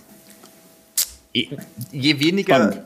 Sehr, je weniger verbissen Thema. wahrscheinlich äh, da irgendwo auch rangegangen wird, klar, desto mehr äh, wird das auch als ähm, Erlebnis an sich begriffen. Und das ist natürlich, da gibt und Stolz ja, auch, genau. weißt? Also auch Stolz. Und ich finde, das ist auch total wichtig. Auf jeden Fall. Also 42 Kilometer zu laufen ist ja an sich schon mal äh, eine Leistung. Und ähm, da kann ich dir aber, also sag ich als Profi jetzt mal, man kriegt natürlich, vor allem eher am Anfang des Rennens, ähm, die, diese Kulisse schon auch mit. Je mehr man natürlich dann irgendwo in Tunnel abtaucht und leidet, wird's schwieriger. Aber ja. das ist was, wo Profis, glaube ich, die Leute, die vielleicht auch Ambitionen haben, aber nicht ganz so ernst äh, rangehen müssen, äh, dadurch auch äh, beneiden, dass man das halt einfach ein bisschen mehr alles vielleicht auch auf sich wirken lassen kann. Ja, absolut, absolut. Naja, Ralfen, Berlin-Marathon, wir zwei. ja, ich, also ich auf jeden Fall. Und zwar, du findest mich in der Kommentatorkabine ungefähr 100 Meter vor dem Ziel. oh, naja, no, no, no, das haben schon andere Leute hier probiert. Ah, ja. Okay, ich hab's das verstanden, hab's verstanden. Ja. Weiße ähm, Flagge. Wollte ich gerade sagen, das, also da müsste ich schon sehr viel mehr trinken, um auf das Ding wirklich ein Ja zu geben. Ja, ähm, aber ich möchte, möchte noch äh, eins von dir, äh, Kaya, gerne wissen, und zwar ähm, dieser Workshop, den du, äh, den ich eben zitiert habe, ja, Gold mhm. Medal Mindset. Wie würdest du, weil ich ja nächste Woche äh, die äh, Olympischen Spiele kommentieren darf, also beim Eisschnelllauf auch eine quantifizierbare Sportart, wo es auch sehr viel um Ausdauer geht, das, das sind die, yeah. die ganzen Mechanismen, die wir gerade besprochen haben, finde eins zu eins Anwendung. Ja? ähm, wie würdest du das definieren, das Gold Medal Mindset? Ähm, also bei mir ist es ja ein Vortrag, wo es äh, tatsächlich um den Transfer äh, aus dem Profisport in unseren Alltag geht. Und ähm, das Gold Medal Mindset klingt ja total hochtrabend ja, und, und so gut wie nicht erreichbar. Mir ging es mehr darum, ähm, in diesem Vortrag werden eben so ein paar Themen äh, belichtet, die wichtig sind bei jemandem, der sich vier Jahre lang auf, auf ein Ziel, das ihm mehr oder weniger alles bedeutet, eben vorbereitet. Und ähm, es äh, geht darum, es fängt an mit der Basis, was, was irgendwo so, so die Leidenschaft ist, äh, bis hin zum Willen. Und der Transfer sollte dazu dienen, dass wirklich jeder Amateursport im Alltag, im Beruf, in Beziehungen und so weiter und so weiter, man mit gewissen Strategien sehr weit kommen kann und sehr viel ähm, erreichen kann, Verhalten ändern kann zum Positiven, äh, dadurch auch mehr Lebensqualität generieren kann. Und ähm, naja, wenn das äh, Goldmedaillengewinner können, dann glaube ich, kann das wirklich auch ein jeder in seinen Alltag integrieren, ähm, um ähm, Positives zu bewirken, eigene persönliche Ziele äh, zu erreichen und ähm, damit auch glücklicher zu sein. Also für meine Begriffe, ähm, ich, ich gehe jetzt nochmal auf die Gold Medal Winner, ne? weil das schon auch sehr spannend ist. Ja? Was unterscheidet den Top-Leistungssportler die Top-Leistungssportlerin von den Goldmedaillengewinnern. Ja? ja. Weil ich glaube, dass da auch noch ein, ein Unterschied besteht, aber das ist meine Meinung, deshalb interessiert mich da auch eure, weil ihr euch ja auch ähm, in dieser Sportwelt sehr intensiv bewegt habt. Ich habe den Eindruck, dass die Leute, die dann halt nochmal aus der aus der Spitze der, der Top-Leute herausstechen, nicht jetzt so die sozialen äh, Charaktere sind, sondern eher die Ego-Leute, eher, ähm, sagen wir, mit einer gewissen Aggressivität gesegnete, sage ich mal, Menschen, weil ohne dieses Gewinnen wollen, andere hinter sich lassen wollen, äh, der Beste, die Erste, äh, ganz vorne sein wollen, wirst du nicht Olympiasiegerin. Äh, das, das wird nicht funktionieren, weil da sind zu viele, die ein ähnliches Mindset haben wie du. Mhm. Ähm, ja, gut, ich meine, klar, man sagt natürlich so äh, in die International Circuit, also so international im absoluten Profibereich, es sind eigentlich alle Sportler ab einem gewissen Level körperlich sehr gut trainiert und mehr oder weniger gleich gut. 90 Prozent macht das, äh, das sind 10 Prozent, die es noch ausmachen. Und 90 Prozent, sagt man, ist es dann eigentlich das Mindset. Also 90 Prozent bestimmt wirklich auf dem Niveau das Mindset, ob jemand dann wirklich eine Goldmedaille gewinnt oder nicht. Und klar, dazu gehört, ich verwende nicht so gerne den Begriff Egoismus, weil ich da niemandem zu nahe treten möchte. Aber ich sage immer gesunder Egoismus. Und da hast du bestimmt recht. Ohne so eine gewisse Portion äh, gesunder Egoismus sich durchsetzen können, auf sich gucken, seine Bedürfnisse durchsetzen und einen extrem starken Willen haben, äh, entbehren können, ähm, glaube ich, ist es schwierig. Ich glaube, das ist schon was, was, was wichtig ist ohne dass das ungute Menschen sind. Also ich kenne auch sehr, sehr, sehr erfolgreiche Sportler und ich würde nicht sagen, dass die im Privaten, hm, vielleicht ist auch das das, wo wir nochmal unterscheiden müssen, ähm, jemand, wie er privat ist, als privater Mensch XY oder als Athlet XY. Und ich glaube, das ist auch ganz wichtig bei manchen Athleten, dass sie diesen Switch hinbekommen. Ähm, so Transformer-mäßig. Also als Athlet äh, definiere ich mich so und so und so, da ist meine Persönlichkeit, sind das und das meine Stärken, aber privat können die auch ganz andere Menschen sein. Und aber ja, im absoluten Profisport, wenn es um Medaillen geht, glaube ich schon, dass es eine gute Portion ähm, gesunden Egoismus, ähm, auf sich schauen und Ellbogenmentalität braucht. Also ich. Klar, ich meine, es ist ein Wettkampf. Ähm, der Stärkere gewinnt. Genau, also ich, ich glaube, ähm, ganz, also ganz äh, einfaches auszudrücken wird wahrscheinlich auch schwierig. Ich glaube, es gibt sicherlich, ich kenne genügend Leute, natürlich werde ich keine Namen nennen. Es gibt auch Leute, die wahrscheinlich alle kennen, also richtige Top-Weltstars, wo wir wissen, dass die sicherlich ähm, extrem von sich überzeugt sind, was aber auch einen guten Hang von Narzissmus, Egoismus, wie auch immer, äh, mit sich bringt und sie deswegen als Mensch Absolut. vielleicht nicht so sympathisch macht. Ich glaube trotzdem, es gibt auch welche, die vielleicht diesen Switch hinbekommen, zu unterscheiden. Ich gehe jetzt hier auf den ja. Court, ich gehe jetzt hier an eine Laufstrecke und muss jetzt hier vielleicht ein Assi auch ja. sein, ähm, weil es gibt außer mir keinen geileren, so ungefähr mit dem Mindset daran zu gehen ähm, was man vielleicht auch braucht, um in der entscheidenden Situation dann auch zu gewinnen. Die Frage ist ja dann trotzdem, glaube ich, äh, für jeden, genau, wie, wie viel ist dir der Erfolg wert? Ist der Erfolg ist der Erfolg mehr wert als alles andere? Und ähm, da gibt's schon welche, die das, glaube ich, drüber stellen. Mir hat sehr früh mal jemand gesagt, das habe ich damals nicht verstanden, weil ich dann noch zu jung war, glaube ich. Da war ich erst so, da war das äh, Talent vielleicht so erkennbar. Die ersten Kadergeschichten äh, auf Landesebene waren dann da und da hat mal jemand schon sehr früh zu mir gesagt, ähm, dass ich Talent habe, ähm, aber dass ich mir darüber im Klaren sein muss, wenn ich den Weg, den ich jetzt gerade dabei bin einzuschlagen, weitergehen will, dass unter Umständen ein sehr einsamer Weg wird, weil man sehr viele Leute hinter sich lassen muss. Ähm, privat, die dann irgendwann nicht mehr verstehen, warum man nicht Zeit für sie hat, sondern halt ständig in irgendwelchen Trainingslagern, auf irgendwelchen Wettkämpfen oder sonst was äh, rumhängt. Ähm, und aber natürlich auch im sportlichen Belangen, weil man natürlich, wenn du ähm, besser sein willst, vielleicht auch als Freunde, wenn man mal zusammen irgendwo angefangen hat, ähm, auch da sich natürlich gewisse Reibungspunkte vielleicht irgendwann erschließen, auch in Vereinsszenarien, in Gruppen, in was auch immer. Und ähm, ich würde rückblickend sagen, auf die Jahre, die ich jetzt erleben durfte, ich meine, das ist jetzt 20 Jahre her ungefähr, äh, als ich das damals das erste Mal gehört habe, ganz so krass war es nicht, weil ich habe, glaube ich, heute auch die besten Leute in meinem Leben äh, indirekt auch durch den Sport kennengelernt. Ich habe meine Frau durch den Sport äh, indirekt kennengelernt. Felix zum Beispiel, von dem wir hier schon oft gesprochen haben, äh, als meinen besten Kumpel habe ich über den Sport kennengelernt. Aber es stimmt schon zum Teil. Ich würde nicht sagen, dass ich kein Egoist bin, zumindest phasenweise, was mein Sport anbelangt, weil ich irgendwann auch gemerkt habe, du kannst nicht zu viele Kompromisse machen weil sonst unterliegst du anderen ja. halt, die das halt nicht machen. Die Frage ist nur, die sich jeder ja. halt stellen will, wie wie, wie, wie sehr lässt man das halt zu? Weil du willst ja trotzdem auch nicht irgendwie der komplette Assi sein, sage ich jetzt mal. Aber es ist schon so, dass man, glaube ich, ähm, ich würde sagen, ich habe einen überschaubaren, aber sehr engen zum Beispiel Freundeskreis oder Mensch, generell Menschen um mich rum, mit denen ich täglich zu tun habe, mit denen ich privat gut bin, aber die dann auch indirekt irgendwie im weitesten Sinne auch in meinem sportlichen Kosmos irgendwie drin sind, weil die Leute halt verstehen, dass es für Top-Sport oder Leistungssport halt auch irgendwo notwendig ist und die ein Verständnis haben, dass ich dann halt sage, äh, ja, sorry, ich bin mal wieder vier Wochen im Trainingslager oder nein, ich kann auf deinen 40. Geburtstag nicht kommen, weil äh, ich bin in Kenia oder whatever. Das ist ja auch nicht immer leicht, den Leuten zu erklären und das versteht auch nicht jeder. Und ich wiederum verstehe, dass nicht jeder das versteht, dass man das dann halt nicht immer machen kann, weil halt ein Wettkampfkalender gesetzt ist. Ne? Den, den, den denke ich mir nicht aus, sondern es stehen halt gewisse Tage irgendwo drin und, ähm, und dem muss man sich dann als Sportler, zumindest in dieser aktiven Zeit, unterwerfen.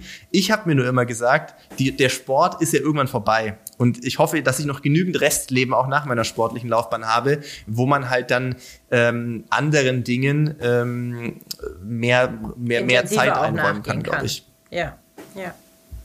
Ja. ja, ich befasse mich jetzt ja schon mit diesen ganzen Menschen, die da nächste Woche bei Olympia an den Start gehen. Äh, und, und ich sehe halt schon, ne, äh, versuche schon so herauszukristallisieren, wer, wer macht dieses halbe Prozent mehr mhm. als die anderen. Ja, wer, wer will es mehr? Wer ist konsequenter? Genau in der Hinsicht, wie Philipp das gesagt hat gerade, ja, um alles auszublenden. Ja, das machen sicher eine Menge Leute.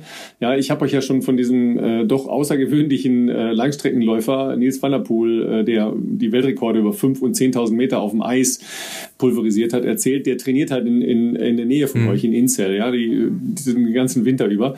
Äh, der kam halt zurück von den letzten Weltcup-Veranstaltungen und es war nicht so schön in Inzell in der Zeit, ja, und dann leitet er sich halt ein Rad und fährt sechs Stunden Rad.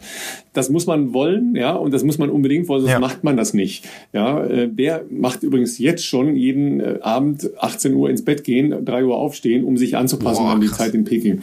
Ob man das jetzt machen muss oder nicht, ist wieder eine andere Frage, aber der hat offensichtlich ein Mindset, mhm. der will das. Mhm. Ja, der, der will das wie kein anderer. Ob er es naja, jetzt nachher dann zu Gold reicht, braucht, weiß man noch nicht. Ja? Das ist ja auch genau. wieder was Individuelles. Wenn er das jetzt für das sich auch, ja. braucht, mhm. dann glaube ich, braucht er das. Jemand anders muss vielleicht auch mal die Olympischen Spiele ein bisschen ausschalten, um nicht zu viel Druck aufzubauen. Und das ist, glaube ich, das nochmal, dass jeder wirklich da gucken muss, egal ob im Profi oder auch als Amateursportler, dass man für sich die passenden Strategien findet. Ja. Genau. Eins ist klar, wenn wir jetzt noch länger reden, Kaya äh, liebe Kaya, dann, dann kriege ich richtig viel Ärger. Ja. Von deinem vorgekochten Abendessen nichts mehr ab. Zweitens, wir haben dich natürlich schon, äh, die, ne, dieses, dieses Karma lag ja schon über diesem äh, Podcast. ja. Es ist nicht mit uns mal kurz zu sprechen. ja, das wusste ich schon. Du kannst entweder mit uns sprechen ich, oder äh, nicht ja, mit uns ja, sprechen. Ja, ja, ich wusste, ich habe mich ja auch eine Entscheidung, ich habe mich entschieden, mit euch zu sprechen und wusste, es wird sehr lange dauern und ich trage ja auch meinen Teil dazu bei. So ist es ja nicht, dass ich in, in der Länge der Gespräche ein Unschuldsdamm bin. so. Wir sagen jedenfalls äh, ganz herzlichen Dank, super spannendes Thema. Äh, es gibt so viele Anknüpfungspunkte noch, ja. Also da äh, werden wir sicher auch noch mal ein bisschen Wir quatschen weiter einfach das nächste Mal weiter. In uns bohren, ne? so machen Aber, äh, ich ich äh, subsumiere mal, groß machen, den Himmel angucken, lachen und lachen einatmen, ausatmen nicht vergessen. Richtig, das ist auch wichtig. Kaya, dass du dabei warst. Sehr ja? gerne. Dank dir. Ähm, Philipp, ich weiß nicht, jetzt ist es nicht weniger geworden auf deiner To-Do-Liste. Doch, Bestzeit-Podcast aufgezeichnet. Ja, genau, Bestzeit-Podcast aufgezeichnet. Die Strava-Gruppe werde ich natürlich äh, Freitag noch für euch online schalten und dann äh, werde ich schauen, dass ich noch alle äh, PCR-Tests und Formulare äh, noch geregelt bekommen. Aber ähm, euch auf jeden Fall schon mal einen guten Start in euer Laufwochenende. Äh, meldet euch bei der äh, beim Bestzeit äh, Coffee Circle Club an, nehmt an der Challenge teil und ähm, ja, ansonsten hören wir uns nächste Woche. Ich dann in Kenia. Ich hoffe, wir kriegen das mit der Aufnahme hin, Ralf. Aber ähm, was steht bei dir am Wochenende an? Bei mir steht Tennis an, ne? das, äh, das Finale. Das äh, werde ich dann noch verfolgen, deshalb habe ich ja auch heute schon geguckt. Und das ist halt ja aus psychologischer Sicht hochspannend.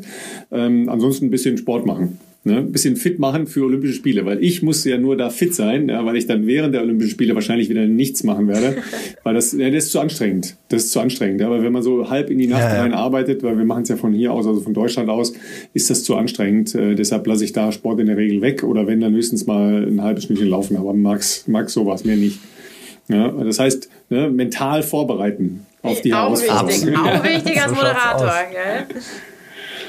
Genau. Alles klar, wir wünschen euch ein äh, super Wochenende. Äh, nächste Woche versuchen wir dann äh, Best of Both Worlds wieder zusammenzuschalten. Und äh, nochmal herzlichen Dank, äh, Kaya. Äh, wir verlinken deine Sehr Auftritte gerne. auch bei uns in den Show Notes. Wir das. Bis nächste Bis Woche. Ciao. Ciao. Ciao. Ciao.